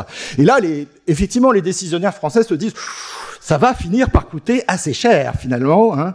Euh, ça va finir. Ça coûtait pas encore suffisamment, mais ça va finir par coûter cher. Et donc d'une certaine façon, les indépendances vont représenter une économie anticipée pour la France. Si on regarde les transferts budgétaires métropolitains vers les, euh, euh, les, départements d'outre-mer ou bien même les territoires d'outre-mer comme la Nouvelle-Calédonie, les transferts budgétaires sont assez importants, sont assez importants. Mais ce sont des petits territoire, et donc ils coûtent pas très cher parce qu'ils sont petits. Mais par contre, si le même niveau de transfert avait dû être effectué vers euh, le Sénégal, vers enfin, l'ensemble de l'Afrique occidentale française ou vers, ou vers l'Afrique du Nord, évidemment, ça aurait coûté beaucoup cher. Donc les indépendances représentaient une, une économie anticipée, hein, hein d'une certaine façon.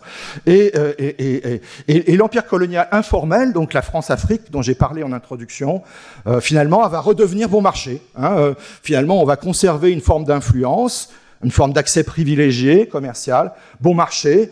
Et comme il était bon marché, il est aussi resté dans l'ombre, il est resté discret, il n'a pas non plus fait trop de bruit, mais comme, euh, comme je l'ai dit euh, dès le départ, hein, son volume a aujourd'hui euh, beaucoup diminué, et donc même s'il ne veut pas mourir, je crois que il va falloir quand même un petit peu replier ses bagages. Voilà. Retrouvez tous les contenus du Collège de France sur www.colège-2-france.fr.